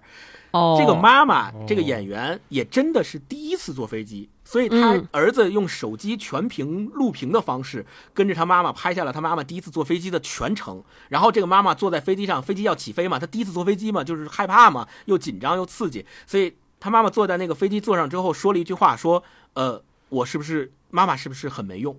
然后那个演儿子的就说了一句：“说不会啦，傻瓜。”这个母子之间的特别真实的互动让我特别感动。用这样的方式能够记录下来，我觉得特别好。对，就我推荐这本《带你去见我带你去见我妈》，而且它的英文叫《Back to Love》嘛，你最后也会发现，整个电影描述的也都是 Back to Love，特别切题的这样一种讲述故事的方式。嗯，中间是不是还有一段，就是这个女孩在他们家住，然后要排着队去冲凉的那个片段？对对是是那一段还是挺有地方特色的。每次我看到那块儿，因为它频繁的出现了好几个这个洗澡排队的场景，就是一个。好像是一个家庭逐渐接纳另外一个人的过程。就我觉得这个不论不论男女啊，就是我们所有的人，就包括我们现在都有了各自的亲密关系。你到了对方的家里面去洗澡，或者在家里面去洗澡的那个过程，其实是一个深度参与对方家庭一个绝对的仪式感。对，为什么我住在家里面而没有住在酒店里面？首先代表这个家接纳我作为这个家的一份子，然后其次是说。但如果说，比如说我们平时朋友之间，我去谁家做客，你去谁家上个厕所，这个这很正常，对吧？那这个其实是相当于朋友敞开心扉邀请你家来，但是你不会在朋友家洗澡，对吧？一般都不会不会这样。是是 是。但是，一旦走到这种亲密关系，比如说带你去见我妈，或者是怎么样，就来到对方的彼此的家庭的时候，你在家里面住，然后。家里面的人给你拿出来了一套可能对方的妈妈或者对方爸爸差不多型号的睡衣，或者是居家服，说，哎，你先穿这个吧，是吧？怎么样怎么样？然后在家里吃吃得惯吗？然后晚上给你拿拿一个新的毛巾，给你拿一套洗漱用品，说你晚上洗澡什么的，这个水怎么开怎么开？我觉得那个是一个很有意味的设定。他为什么要一定要拍洗澡？首先，他们家洗澡可能是一个要走出院儿，然后到另外一个小屋，稍微有一点点空间感的过程。嗯，然后在不断的这种磨合的过程当中，比如说。洗澡这个锁门的问题啊，可能以前自己家一家人这没那么在意，但是来了一个不锁门来的面孔，大家肯定还是会会要注意一些。但是是不是还习惯呀？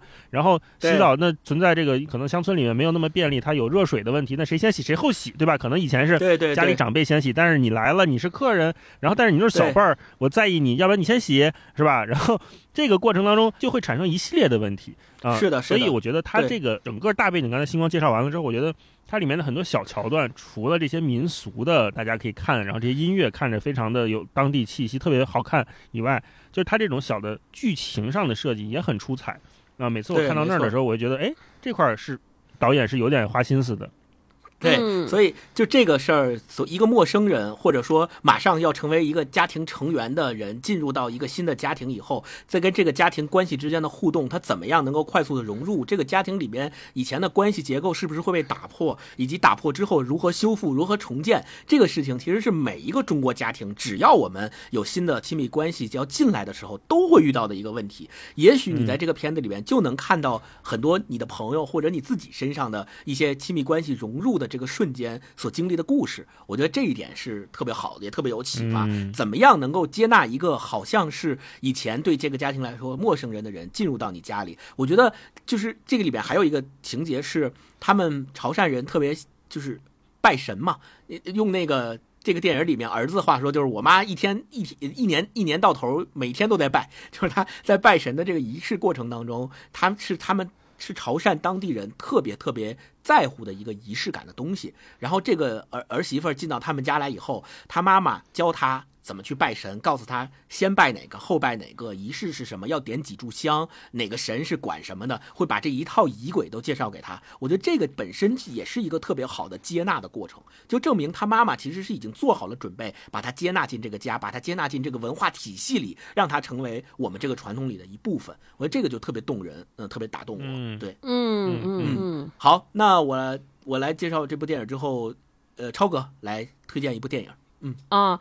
我来推荐一部电影，这个是一个老片儿，是杨德昌导演在一九九四年拍的，电影叫《独立 》，对，叫《独立时代》。九四年，估计有一部分我们的听友是不是还没有出生？就这个电影老到 你从网上下片源的时候，下到都是什么 DVD 格式，还分上下两集，就特别有时代感。哦，我为什么推荐这部电影呢？我是觉得三月份有妇女节，呃，五月份有母亲节，这可能是我们每一年里边。着重或者集中讨论什么女性地位啊、两性地位啊，或者性别问题的这么一个高峰的月份、高峰的季节，我觉得这个电影还有我我接下来要推荐那个电视剧，我觉得都是能够让我们从另外的角度来思考这个事儿。它不一定给我们答案，但我觉得它是一个挺好的切入角度，或者有一些别的视角来让我们思考看待这个问题。这个独立时代呢，讲的是它这里边独立不讲不仅仅是女性的独立，还有各种人的独立。就这个独立时代，它几个主角呢，都是在各自的范畴里寻找独立啊。这个独立打引号。这三位女主角呢，她们的身份有一个女主角 Molly。其实她是一个富二代、富家女，她寻找的就是从小她他们家庭特别好，是台北的一个大家族，所以呢，她有一个未婚夫，这个未婚夫就是家里给她找的所谓门当户对的这么一个男朋友，说未婚夫，在这种有钱人家的家庭，肯定当时在台湾那个风俗里边，就是说行，结了婚之后你就在家当富太太，我养你，对吧？但这个女的就说那不行，我得有自己的事业呀，我不想变成像这种传统意义上的传统女性，她就出去开工。公司开自己的，而且还是文化公司，要出书啊，出电影啊，然后同时这个这个女孩就变表现的非常反叛，开着跑车也好，然后跟各种人有好多的关系，反正也是一个特别冲的这么一个女孩。她是在各种方，她是在找自己身份的独立，我自己还能成为谁？对，她在找寻独立。还有这个是她的一个姐姐，她姐姐就是。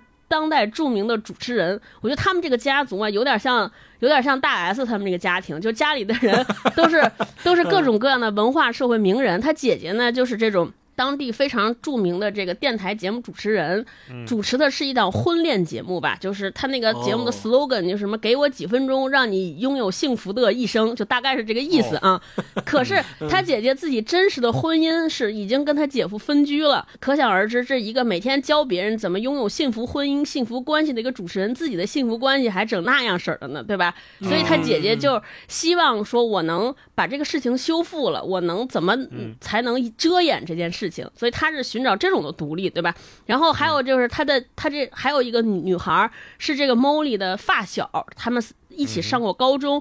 这个女孩呢是那种就人见人爱的小女生，她性格非常的阳光温柔，在外人看来就无死角，就百分之百的好。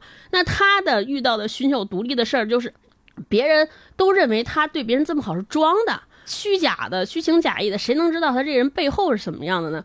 所以他一直生活在这样的困扰当中，和别人都认为我是假面的，我对谁都好，我对谁都是一副假脸儿，所以我要从这种别人的偏见和认知中独立出来，我得告诉他们，我本身就是这样的。他在寻找这个独立，他和他的未婚夫之间也有一些挺大的矛盾。反正，然后这里边还有一个就是 Molly 的姐夫，就刚才说那个著名主持人的丈夫，那个丈夫也在寻找什么独立呢？他之前是写那种。畅销青春文学的啊，就是写写，然后特别，然后卖了很多，非常著名。但这个作家就突然觉得说我不行啊，过去写的都是糟粕垃圾，我现在要反思写一些非常啊深层次的、非常深刻的这种文学作品。结果呢，出一本书没人买，根本没人卖啊，扑街石沉大海，以至于他妹妹这么。以至于他这个小姨子弄了一个非常前卫的文化公司，他小姨子都后来说不行了，姐夫你这书实在是卖不动，我没法给你出了，哈，对，所以这个作家就变成了说我每天闷在家里边，觉得这个世界没人理解我，甚至一度想到要自杀，要离开这个世界。反正每个人都在寻找独立，但。然后就在这个寻找独立的过程中，产生了一些冲突呀，这些人际人人和人之间的互动啊，大家有很密实的探讨，说到底是是怎么样我才能寻找独立？我要打破什么？我要离开什么？每个人都在攻坚对方，你是虚伪的啊，你是什么被这那束缚了？反正大家都在探讨这个话题。但是这个电影，我为什么觉得它特别好呢？它其实让我们进行一个深度的思考。就它这个电影的英文名叫，呃，翻译成中文其实叫《儒者的困惑》，或者叫《夫子的困惑》。夫子就是孔夫子嘛。就其实。他姐夫在这个深层次的书里边，他写了一个故事，他虚构了一个故事，说你看，假如孔子，孔子一生都在教别人这个孔子那一套嘛，儒家思想那一套。他说，假设有一天孔子来到我们今天这个时代，所有人都在学习他，接受他的教化，但是同时所有人都在问说，你那一套是就是仁义啊、礼智，你那是不是装的？对，每个人都在质疑他，所以他就在。他自己都不确定了，说我这是不是装的？就他其实，在探讨这个问题。其实，我认为这个电影最后深层次指向，就是说，每个人能够独立的前提是什么？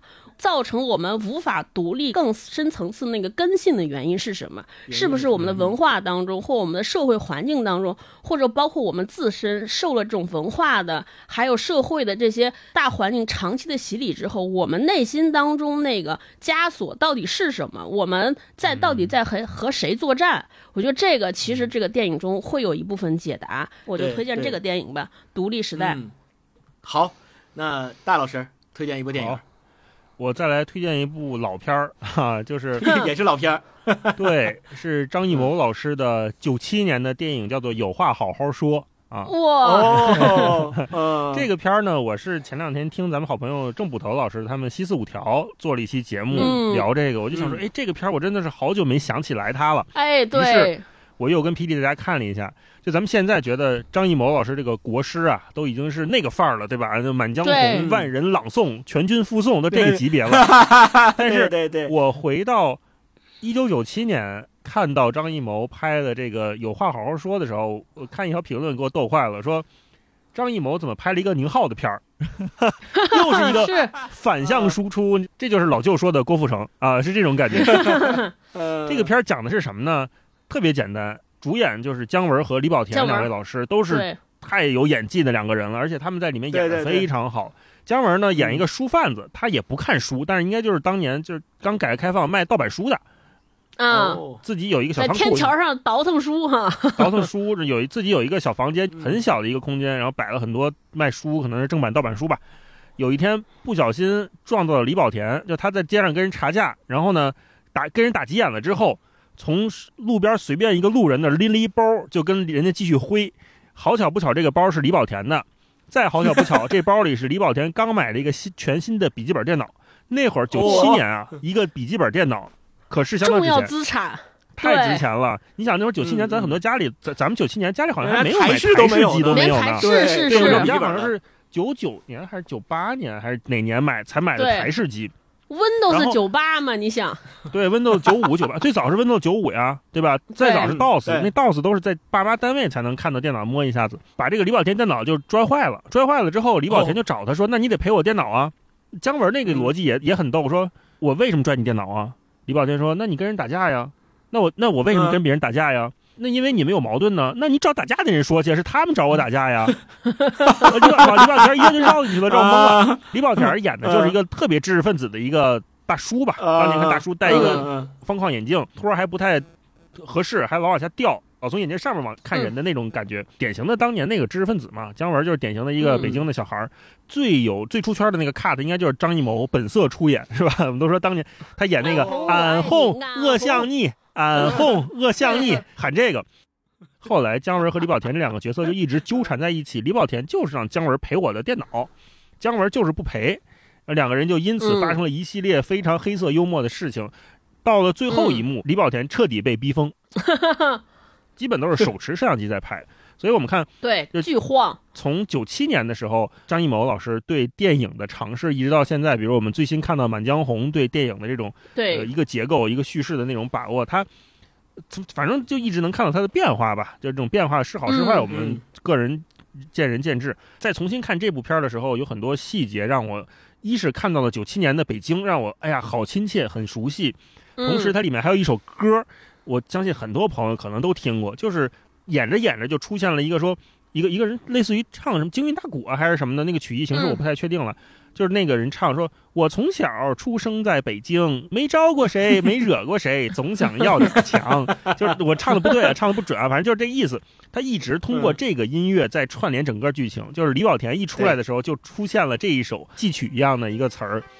我从小在北京土生土长。没招过谁，没惹过谁，总想要点强。省吃俭用，好不容易，我买了一个电脑，爱如珍宝，小心翼翼，在书包里装。特别打。想起来，最新的这个《满江红》不是有这个摇滚秦腔嘛？也是这样的，就是通过音乐来嫁接。所以你看，一个导演二十年前拍的一个片儿，到现在二十年后拍，你就会会发现，如果我们把中间去掉不看的话，你能看到很多很很有意思的对标的东西。跟大家推荐这个电影，而且九七年也是一个电影的大年吧？你看那年有张曼玉的《甜蜜蜜》，这个杀手不太冷。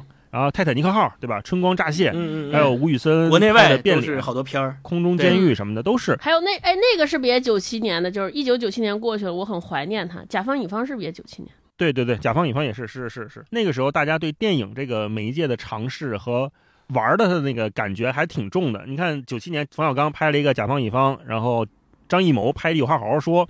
然后国外有《泰坦尼克号》这种巨大制作的，对吧？感人催泪的大片儿国内还有一些《春光乍泄》什么这样的电影。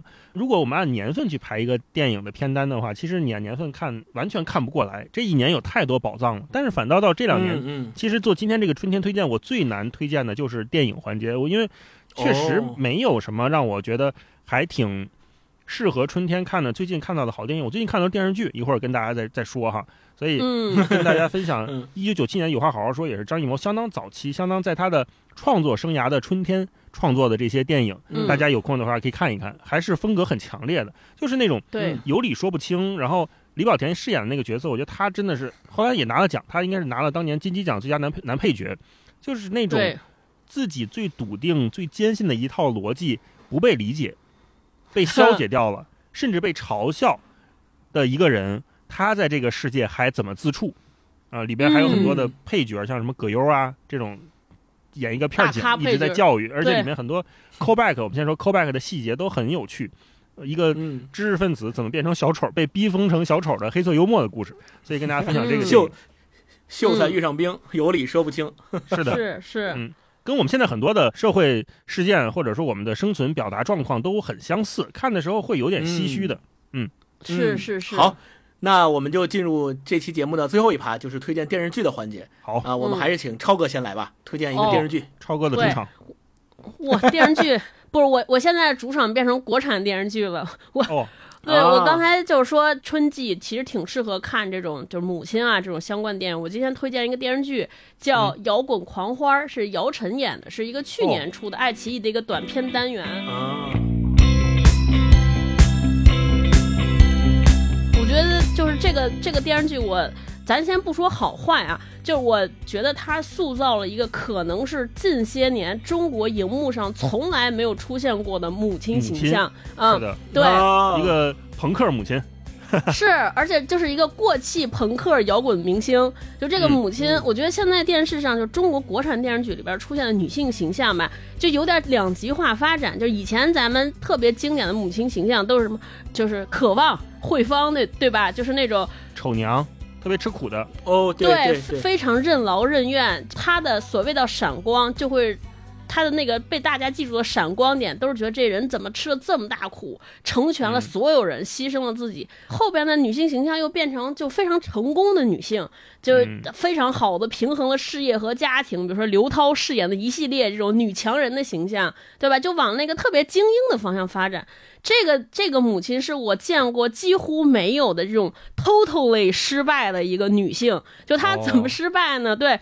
就是他首先是个过气的摇滚明星，就他们组了一个摇滚乐队叫狂花乐队。这狂花乐队的这个鼓手啊、主唱就全是女的，这三个乐队成员都是女性，就是在他们那个年代非常火。还说有美国的唱片公司准备签姚晨，就是姚晨演的这个女女性叫蓬莱，但是蓬莱那个时候就觉得我特仗义，要签签我整个乐队，结果就去美国没有成型。结果呢是他的这个前夫前夫哥哈，就是也是他们这个乐队的制作人，跟他离婚了。呃，跟他离婚之后，跟他乐队的这个贝斯手立刻就结婚了。这个事情其实对这个姚晨饰演这个蓬莱形成了巨大的冲击。所以这个电视剧的第一幕啊，就是在这个大大型演唱会台上，姚晨拿着吉他给这贝斯给给这女贝斯手给砸了，对，嗯打架了，对，母亲形象有多反常呢？可能是我看过的脏话最多的电视剧，就每个人都说的京腔，哦就是几乎每个电视每一集里边都有好多的京骂。然后这姚晨哦出现的时候，就是一直在抽烟。就我嗯几乎很少现在看到现代剧里边一个女的在抽烟，好像抽烟这个事儿，我都想说是不是不允许啊？就是一直在抽烟、喝酒，嗯是一个就是是一个酒精依赖者，每天都是醉醺醺的，在在这个舞台上把他贝斯手砸了嘛，那这乐队就解散了，干不下去了，蓬莱就去美国了，就出国去了。就幻想着还有经纪公司、唱片公司签他，结果签完之后，他这些歌儿不行，没人包装他，就属于在美国沉沦了。哦结果一个摇滚巨星去干啥了呢？就去给人干护工去了，还有就是接各种私活儿，就在这种。就是华人的餐厅里边背着电吉他给人唱《爱拼才会赢》，就大家可以想象一下这个形象。然后还有在护工养老院里边给人擦屎端尿，就整个和他之前摇滚巨星的身份形成巨大的反差。后来呢，嗯因为他的前夫，然后把孩子也扔在了国内，他跟他孩还跟他女儿十二年没有见面。后来因为她的前夫突发心梗去世了，所以她必须哦回来，就是重新再照顾她的女儿，就必须要回回国。然后回国之后，你想跟女儿十二年没见，她的女儿也是一个搞摇滚的小辣妹，然后两个母女之间产生这种非常大的关系的冲突。俩这娘俩主要的事情就是怎么样想法弄死对方，就是这个弄死 真的是俩人打架，然后这个女儿把她妈推河里边儿，就把她衣服烧了，衣服扔了，然后中间还有一段就是他爸。就是就是姚晨在收拾家，发现有一奶粉罐儿，这奶粉罐儿他以为没事儿呢，发现打开里边这奶粉都馊了，就把这奶粉罐儿扔了，结果发现那个是装着他爸骨灰的这么一奶粉罐儿，啊，对对对对，然后俩人去垃圾桶里边找，对对对，挺好玩的。母女俩见面的第一场戏就是姚晨回国之后，她没有见着顾女儿，就和过去那些狐朋狗友出去喝去了。聚餐去了，喝醉了，对，嗯喝完之后还续摊儿，把这些狐朋狗友都招到家里边来喝。喝完之后 醉的不省人人事，结果第一件事就是他女儿拿了一盆水把他妈从床上浇醒的。是对，这是两人十二年后见面第一件干的事儿。对，我觉得，我觉得就是这个电视剧，当然也引起了很多人的争议讨论，大家都觉得啊，这太不真实，这是这是悬浮剧，说怎么生活中能有这样的母亲？我觉得这样的讨论其实也让我们看到另一点，就是说我们可能对于母亲，尤其是中国母亲的形象，其实有一个固化，或者我们有一个固化思维，觉得母亲就是那样，我们从来没有见过这样。所以，我们先不说这个角色塑造的好坏是不是真实，我觉得这个可以大看大可不必讨论。我觉得每个人都有每个人自己看法。可是我自己一直认为说，影视剧也好，或者文艺作品也好，它有一个最重要的职责，就是负责呈现世界的多样性，这个社会的多样性或。者可能性，所以我觉得大家可以看一下，我觉得就给很多妈妈看这个解压的，就是你不必那样式儿。你看最后他们母女俩也能找着一种方式来和解，就就像我刚才推荐那本书一样，就再不堪、再恶劣的关系，你找到了方法，都有和解的可能性，而且是以你们自己熟悉的方式来和解。这个是你看多少书啊，看多少课啊，这给予不了的。大家会找到自己彼此最适合那个姿势来过自己喜欢的生活，我觉得特别好。嗯嗯，大老师来电视剧吧，你不是最近大老师看电视剧最喜欢的？环节，哎呀，嗯，是不是要推荐那个日剧？我必须推荐《重启人生》这部日本重电视剧。启人生，啊いけない太陽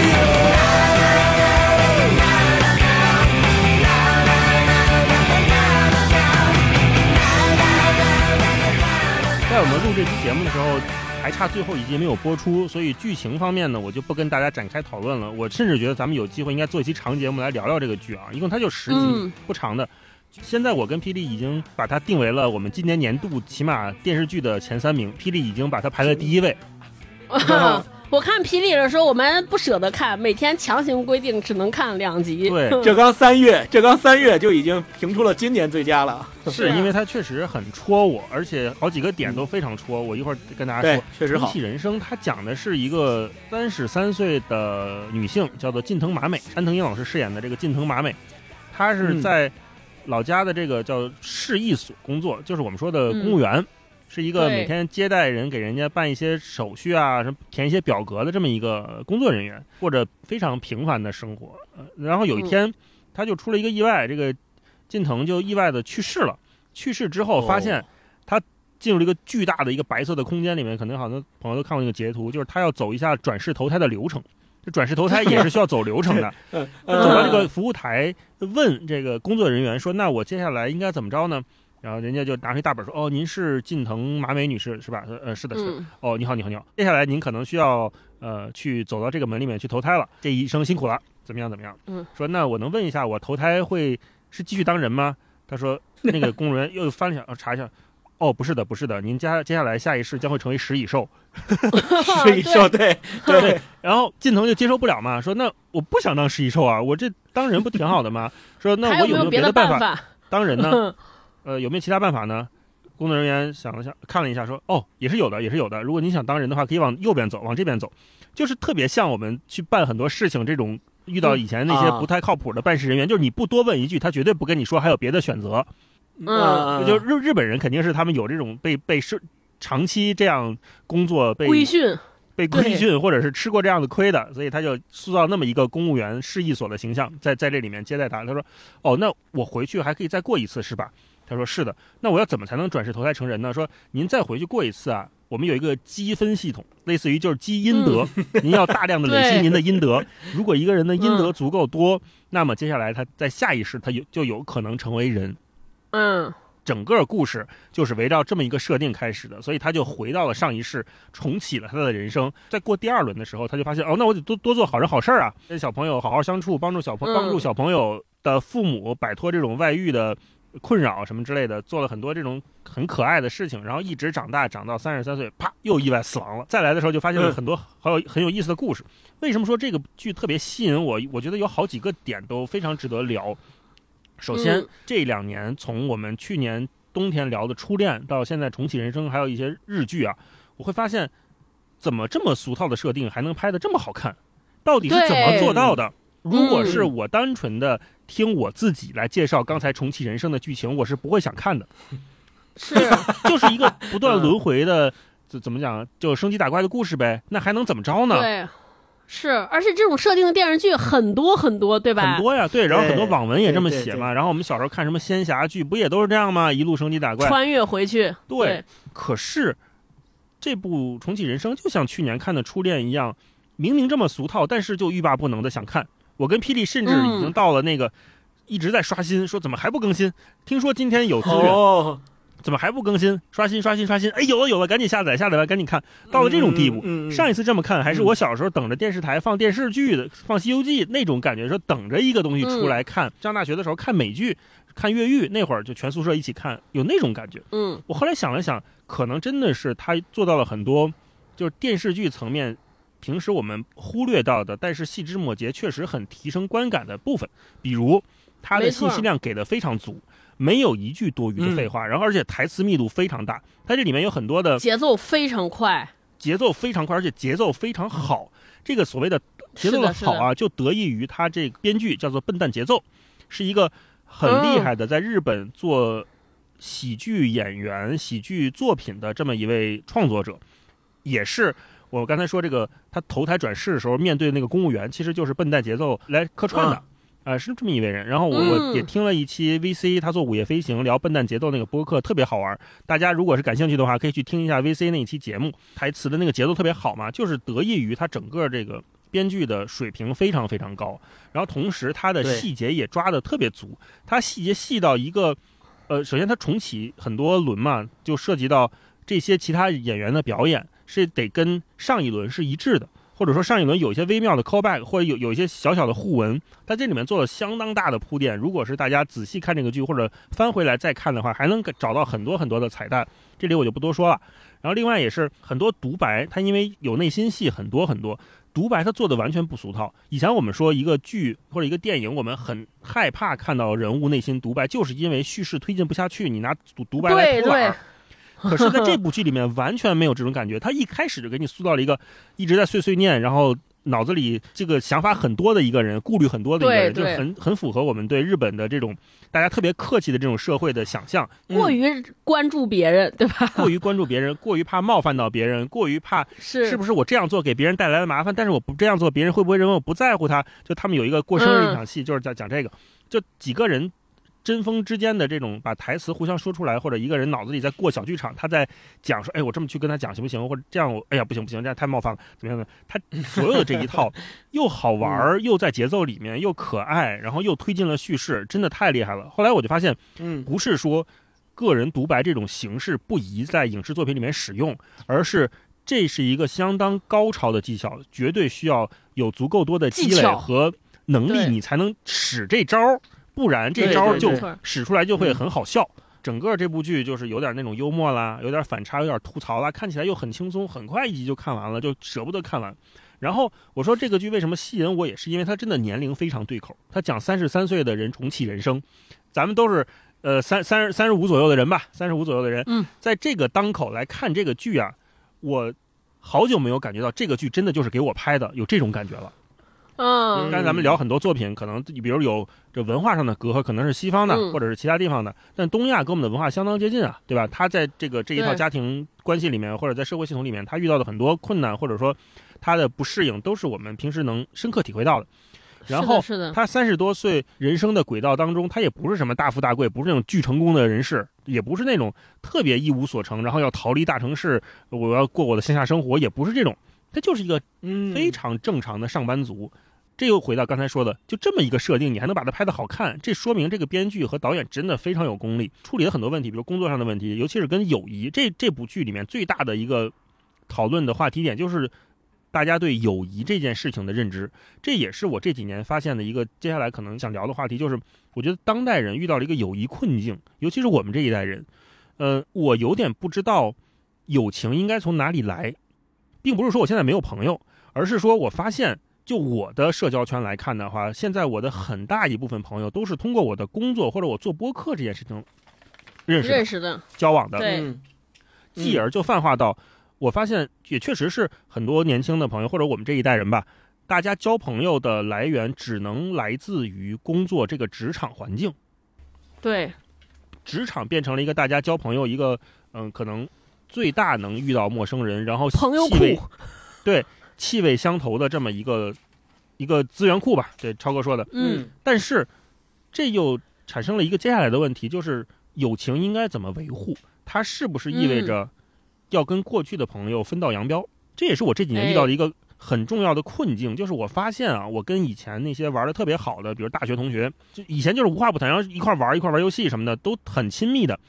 这几年突然发现聊不到一起去了，啊，他说的很多事情我不在意了，不知道，但是对，但是我的不在意，又让我产生了某些的愧疚感。我会觉得，嗯，哎呀，这可是我最好的朋友啊，曾经是我最好的朋友啊。嗯他的这些事情，嗯即便是他，比如他感情出现了很多问题，我从道义上，我觉得确实很为他感到担忧，或者想想帮他出谋划策。可是我真的没那么在乎，或者说他有什么哦职业上的变动，他突然想去干这个了，突然想去干那个了。今天跟我说谁联系他了，明天跟我说你有没有这个这个关系那个关系。嗯，我突然发现我们只能再去吃以前那个友谊的老本儿，可能以前大学四年、啊五年的那个老本儿，对我来说是我们友谊的唯一基础。友谊我们友谊没有再进一步发展，对，然后嗯这就导致了我说，那是不是我们势必要跟过去的朋友分道扬镳？而且这种困境是在我们的父辈里面没有遇到过的，他们一辈子不换工作，他们的人生线路相对稳定。你看我们小时候，为什么我们很多大院儿啊，或者是生生活经历有这种大院儿，或者是集体宿舍的小孩儿就有这种经历，就是。我们之所以成为朋友，是因为爸妈是同事，且爸妈是长期的同事，且爸妈和这些同事是朋友，所以这些孩子们才能玩到一块儿。这是我们小时候交朋友的那个非常天然的逻辑，对吧？那个模式是这样的。可是现在我们的工作一旦被切分成了，比如三年一个阶段，五年一个阶段，五年都算长了，可能甚至一年一个阶段的时候，是的，那我们的这个友谊来源到底应该来自于哪里？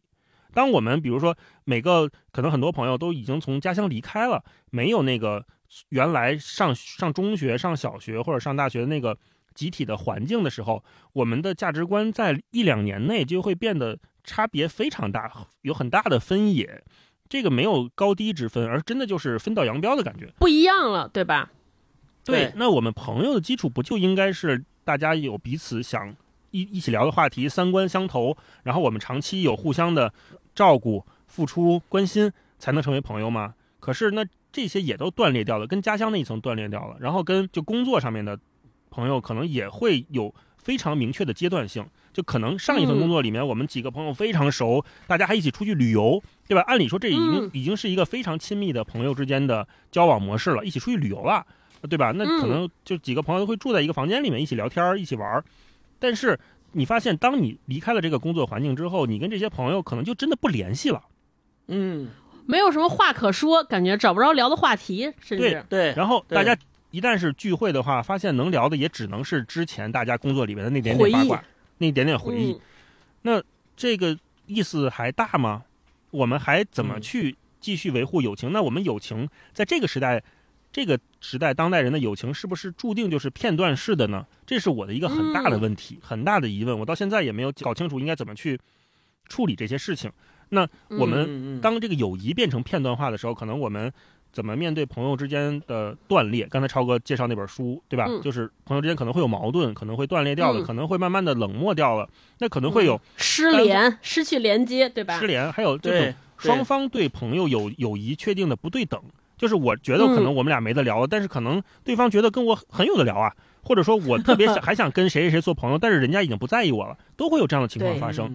这种困境是我们父母没有，几乎是他们没太会经历过的。我也看不到有什么方方式方法能告诉我，我接下来应该怎么面对我友情的这种怎么续摊儿、怎么断裂、怎么维护它，要不要维护它，维护它要付出多大成本，我都不知道。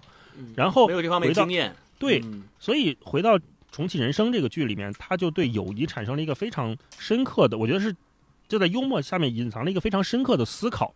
就是，嗯，当我跟一个朋友已经不是朋友了之后，我还能为他付出多少？哦，这其实是大家看到可能第八集、第九集的时候会感受到的那个这部剧非常厉害的地方。再说一个比较直观的，就是因为他一一直在重启人生，他不是一轮，他很多轮。在重启人生的过程当中，我突然意识到，当你 literally 知道自己是最后一次活的时候。那个对生命的，我们说觉悟就产生了。我以前不知道那个觉悟是什么。你像我们现在，我们可能是想象自己生命是终点，我们有一套自己生存或者是面对三面对这个世界的逻辑，对吧？我可能有自己的时间观念。但是我们想，如果有一天，哎，我还可以再重活一次之后，是不是我们对整个生命的态度不一样了？那在不断的重活当中，这个观念是怎么变化的？它有点像科幻小说可能会探讨的，像哲学方面的问题。嗯，而且还意识到一个问题，就是当你知道你这已经你活了几轮之后，当你知道这一轮就是最后一轮的时候，你会怎么面对这些你曾经熟悉的人、曾经发生过的事情？你会怎么面对他们？怎么观察他们？以及你怎么面对你生命最终的那个终结？哎呀，从观感、从音乐、配乐，然后画面各种方面节奏都非常好，跟大家推荐这个剧。如果是大家也是跟我一样人到中年，对吧？有一些这方面的困惑，看这个剧 相信会体验更好一些。对。而且这里面嗯非常多的彩蛋，其中有一集就是我看的灵魂震颤，他用了 EVA 里面使徒来袭那一段第四集，就是女主角在处理一个很紧急的问题的时候，那个音乐一响，我说哎这个鼓点怎么那么熟啊？一个定音鼓就响起来了，然后对。屏幕上出现的字体也变了，变成了那个 EVA，就是安野秀明特别喜欢用那种偏宋体的那种大字体开始出现，啊，我就觉得哇太棒了，就这种宇宙之间的互通在这个剧里面产生了。啊，然后后面还有像《美少女战士》类似于这样的音乐出现，所以我就说这是我们知道的这种音乐元素在用，可能我们不不太熟悉，但是可能在日本本地已经是非常厉害的流行文化，对他们来说很有回忆感的东西，应该在这这部剧里面非常非常多。如果是大家对日本文化也感兴趣的话，我相信一定看了啊。但是如果是再多留意一些，多关注一些这些细节。是是是是，我跟大家推荐这个，一说就停不下来。是，嗯，星光好。嗯，大老师推荐了《重启人生》，那我最后来推荐一个电视剧。其实这个电视剧我们在之前的呃春节回家看什么里面提到过，然后我。这次特意还把它再拿出来，专门做一期节目给大家推荐，就是因为我觉得它特别的好。就像大佬刚刚说的，每一集都想追着看。这一集刷完了，说哎，下一集什么时候出？这一集出没出？出了赶紧下，下完赶紧看，就一秒钟都不能耽搁的那种感觉。就是最后生还者，最后生还者。对，哎，因为现在呢，咱们如果你听到这期节目的时候，应该已经是最后生还者第一季，一共有九集。对，第九集已经出完了，也就是说，如果你快的话，应该在听到这期节目之前，已经把所有的第九集都已经看完了。那我们在录这期节目的时候，第九集还没有出。我是看完第八集以后就觉得，哇，这个剧可以封神了，就是真的是可以炸裂，就真的是炸裂。为什么？因为首先它是游戏改编的，我之前玩过这个游戏嘛，它第八集的最后的那个结尾的情节和它的场景跟游戏里是一模一样的，就它的。包括着火呀，包括角色的台词啊，包括两个人之间的互动，以及最后的那个结尾怎么样设置的，我就不剧透了。跟游戏是完全还原的，就是让每一个只要你玩这个游戏的人都会惊呼，还原度太高了，简直就是一模一样，就特别炸裂。这是第一点。第二点是，终于剧情推进到第八集，马上就要到这一季结尾的时候，你会发现这两个主角之间的感情真的浓到了这个程度，到达了马上。对，马上就要到达了最后一季结尾的那个点，我特别期待接下来第九集它怎么写。剧其实整个剧的剧情非常简单，就是咱们前面也介绍过，整个设定的世界末日的一个设定，真菌感染人类，然后每一个人类都变成了像丧尸一样的东西，见到人就会去扑啊，去吃啊。你在这样的一个暗黑的。世界末日的背景下，你怎么去生存？这是第一要务。第二，你怎么面对其他的正常人类？因为人类跟人类之间的信任已经打破了。尤其是第八集，你会发现，重新找到一个社区之后，你的第一反应不是去融入，不是去求助，而是去。呃，警惕、防范，对，防范，没错，去辨别你到底是敌是友，然后用枪互相指着。如果你一旦有一些异动，我就直接拿枪打死你，就会有这样的一个场景。那在这种背景下，你怎么去保护一个人？你主角是怎么在这个过程当中去保护那个还未成年的女主角？他们两个人最后的结局是什么？整个这个剧情和。悬念都堆叠在这儿了，最后就是第九集一定是一个更炸裂的结尾。所以我整个看下来，包括他在这个过程当中，他对游戏的改编，前面说到的是对游戏的忠诚的还原嘛，然后其次就是对游戏的改编，他有改编的部分也是非常的有编剧自己的想法。比如说第三集代表性的第三集，就他把游戏里面其实是一个特别不起眼的支线的一个环节和剧情，可能游戏里就是一带而过，大家知道有这么两个人存在，但是对这两个人之间发生了什么，他们在这么多年的过程当中是怎么一步一步建立起感情，然后两个人在一起生活的，其实没有太多的描述在游戏里，但是在剧情里就把它整个完整的放大为一集，整个这一集都是讲他们两个人之间相依为命的故事，哇，就是看的你最后就非常感动，你会觉得。这个编剧太厉害了，他竟然在游戏里把这么一个小点提取出来，能把它变成一集，而且给给你讲的这么的完整，这么的完完美，我就特别特别棒，而且很温暖。对，特别温暖。最后两个人就是你会发觉，即使这个世界变成了那个样子，这个世界还是有值得你留恋的部分，还是有值得你努力拼命去活下去的部分。我觉得这一点是这个电视剧特别温暖的最大的温暖的感觉。是的，然后最后你会发现，呃。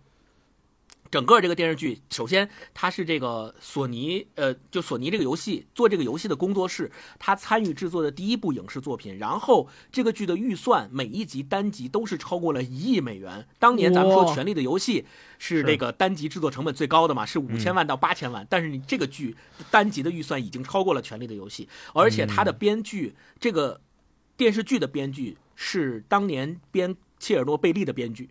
切尔贝利，我们也曾经在节目里面多次推荐过，所以你知道这个编剧的厉害之处了吧？就他他能把一个写实的东西还原的这么好，他也能把一个游戏、一个虚构的作品，把它拍成电视剧以后还原的这样好。我觉得就是两个都是相通的。最后我要用一个呃电视剧里面也是游戏里面第三集最后那两个人他们互相告别的时候留下一封信嘛？啊，不是，就是最后那两个人他们互相告别的时候是用一个呃坐在酒桌旁。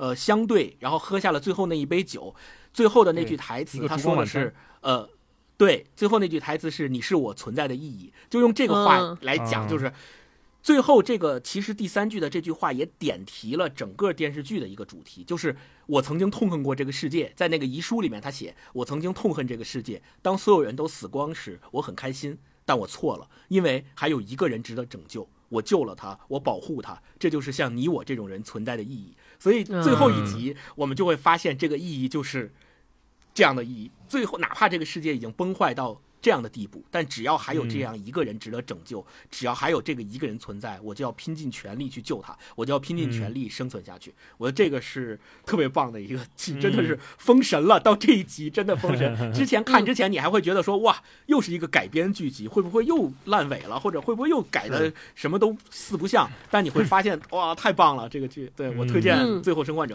再次推荐《最后生还者》，而且非常期待 马上就要播的第九集，第二也很也很。也很期待第二季，对，特别棒。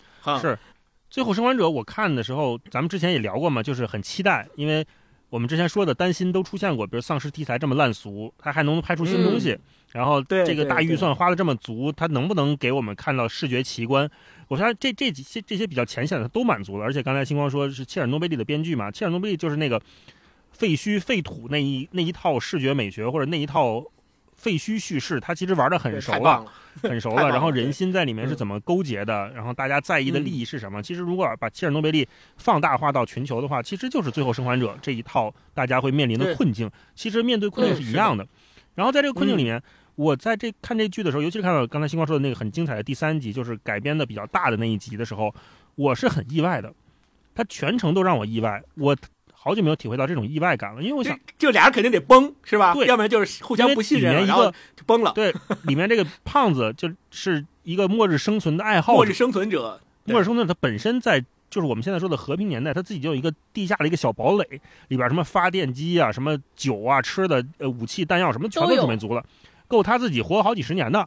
他是这么一个爱好者。然后当这个丧尸病毒爆发了之后，他自己过得挺好。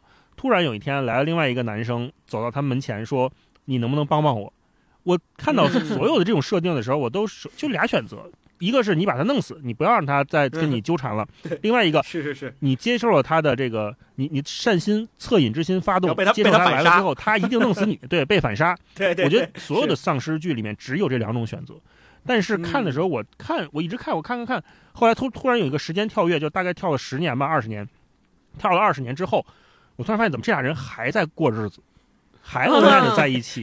然后其中另外一其中一个人给另外一个给他准备的生日礼物，就是我在后院给你种了一小畦的草莓，新鲜的新鲜的草莓。然后今天吃到这个新鲜的草莓，因为我们知道，在那个二十年以后的废墟世界里面，你想吃到这种新鲜的农作物是多么的不容易啊！是的。所以，然后两个人特别甜蜜的在这个夕阳下拥吻，那块儿我看的我真的太感动了。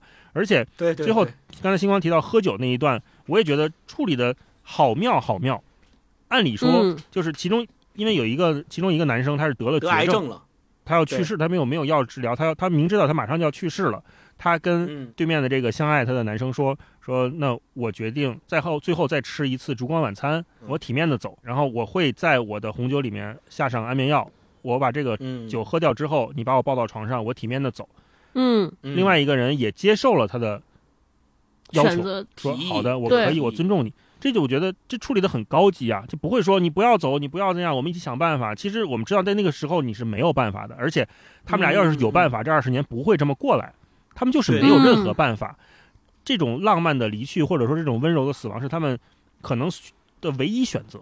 接下来还有一个我觉得让我觉得很了不起的地方，这个健康的这个人，他也在杯子里面下了安眠药。他下安眠药呢？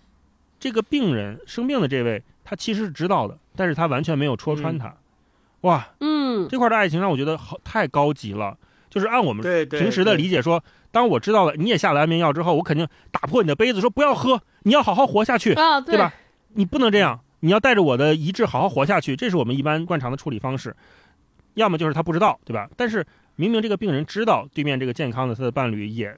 下了安眠药，在自己杯子里没有说。对，两个人碰完杯、喝完酒之后，他才说：“说我也我知道你也放了药，我知道你最后想跟我是一起离去，我们手牵手一一起躺在床上，我们安静的走。”对对对，看到这儿的时候，我会觉得太棒了，这是伟大的感情啊！这个是，嗯，我爱你，我接受你的一切，我我愿意和你一起去赴死，或者说我愿意和你一起离开这个世界。我知道你没有我之后。这个世界对你来说有多残酷，多么的不可接受，那与其这样，我们就一起离开吧。一起，对，啊，看到这儿的时候，我觉得这集这集真的好高级，喜欢这个剧。他们互相是对方存在的意义，而且你要想那个时候的环境和背景。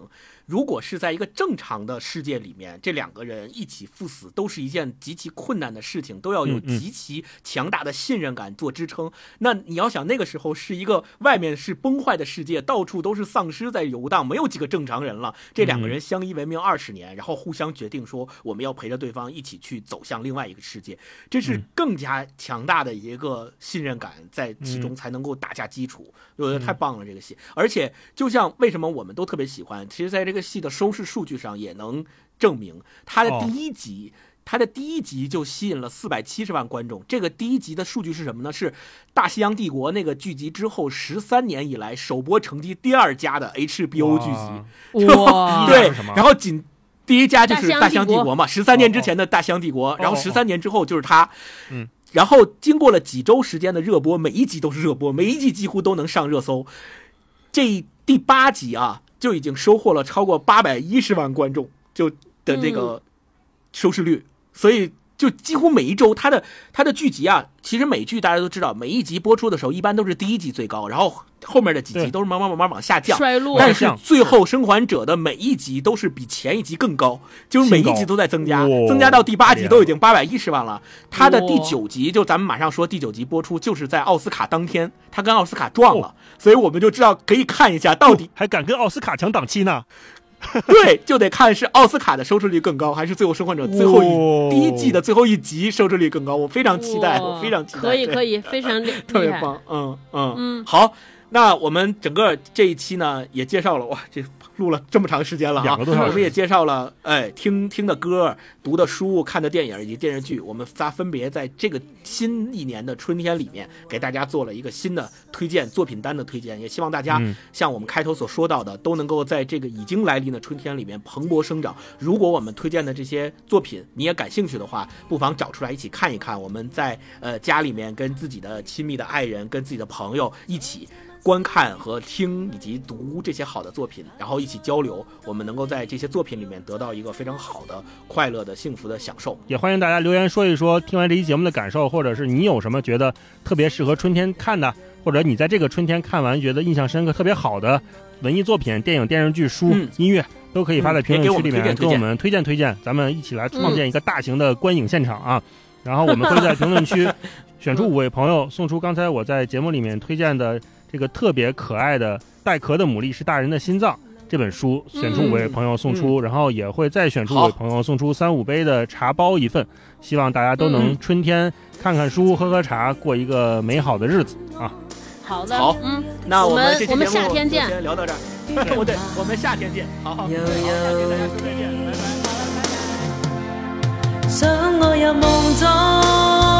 拜。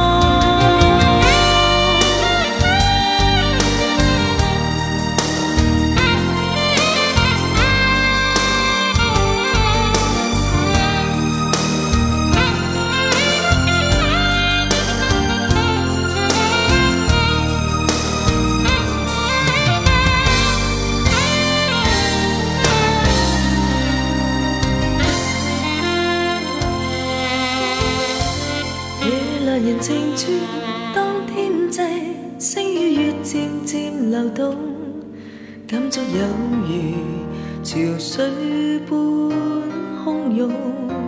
若是情未冻，请跟我哼这悠悠的瑟瑟风，它可以悠悠将真爱为你。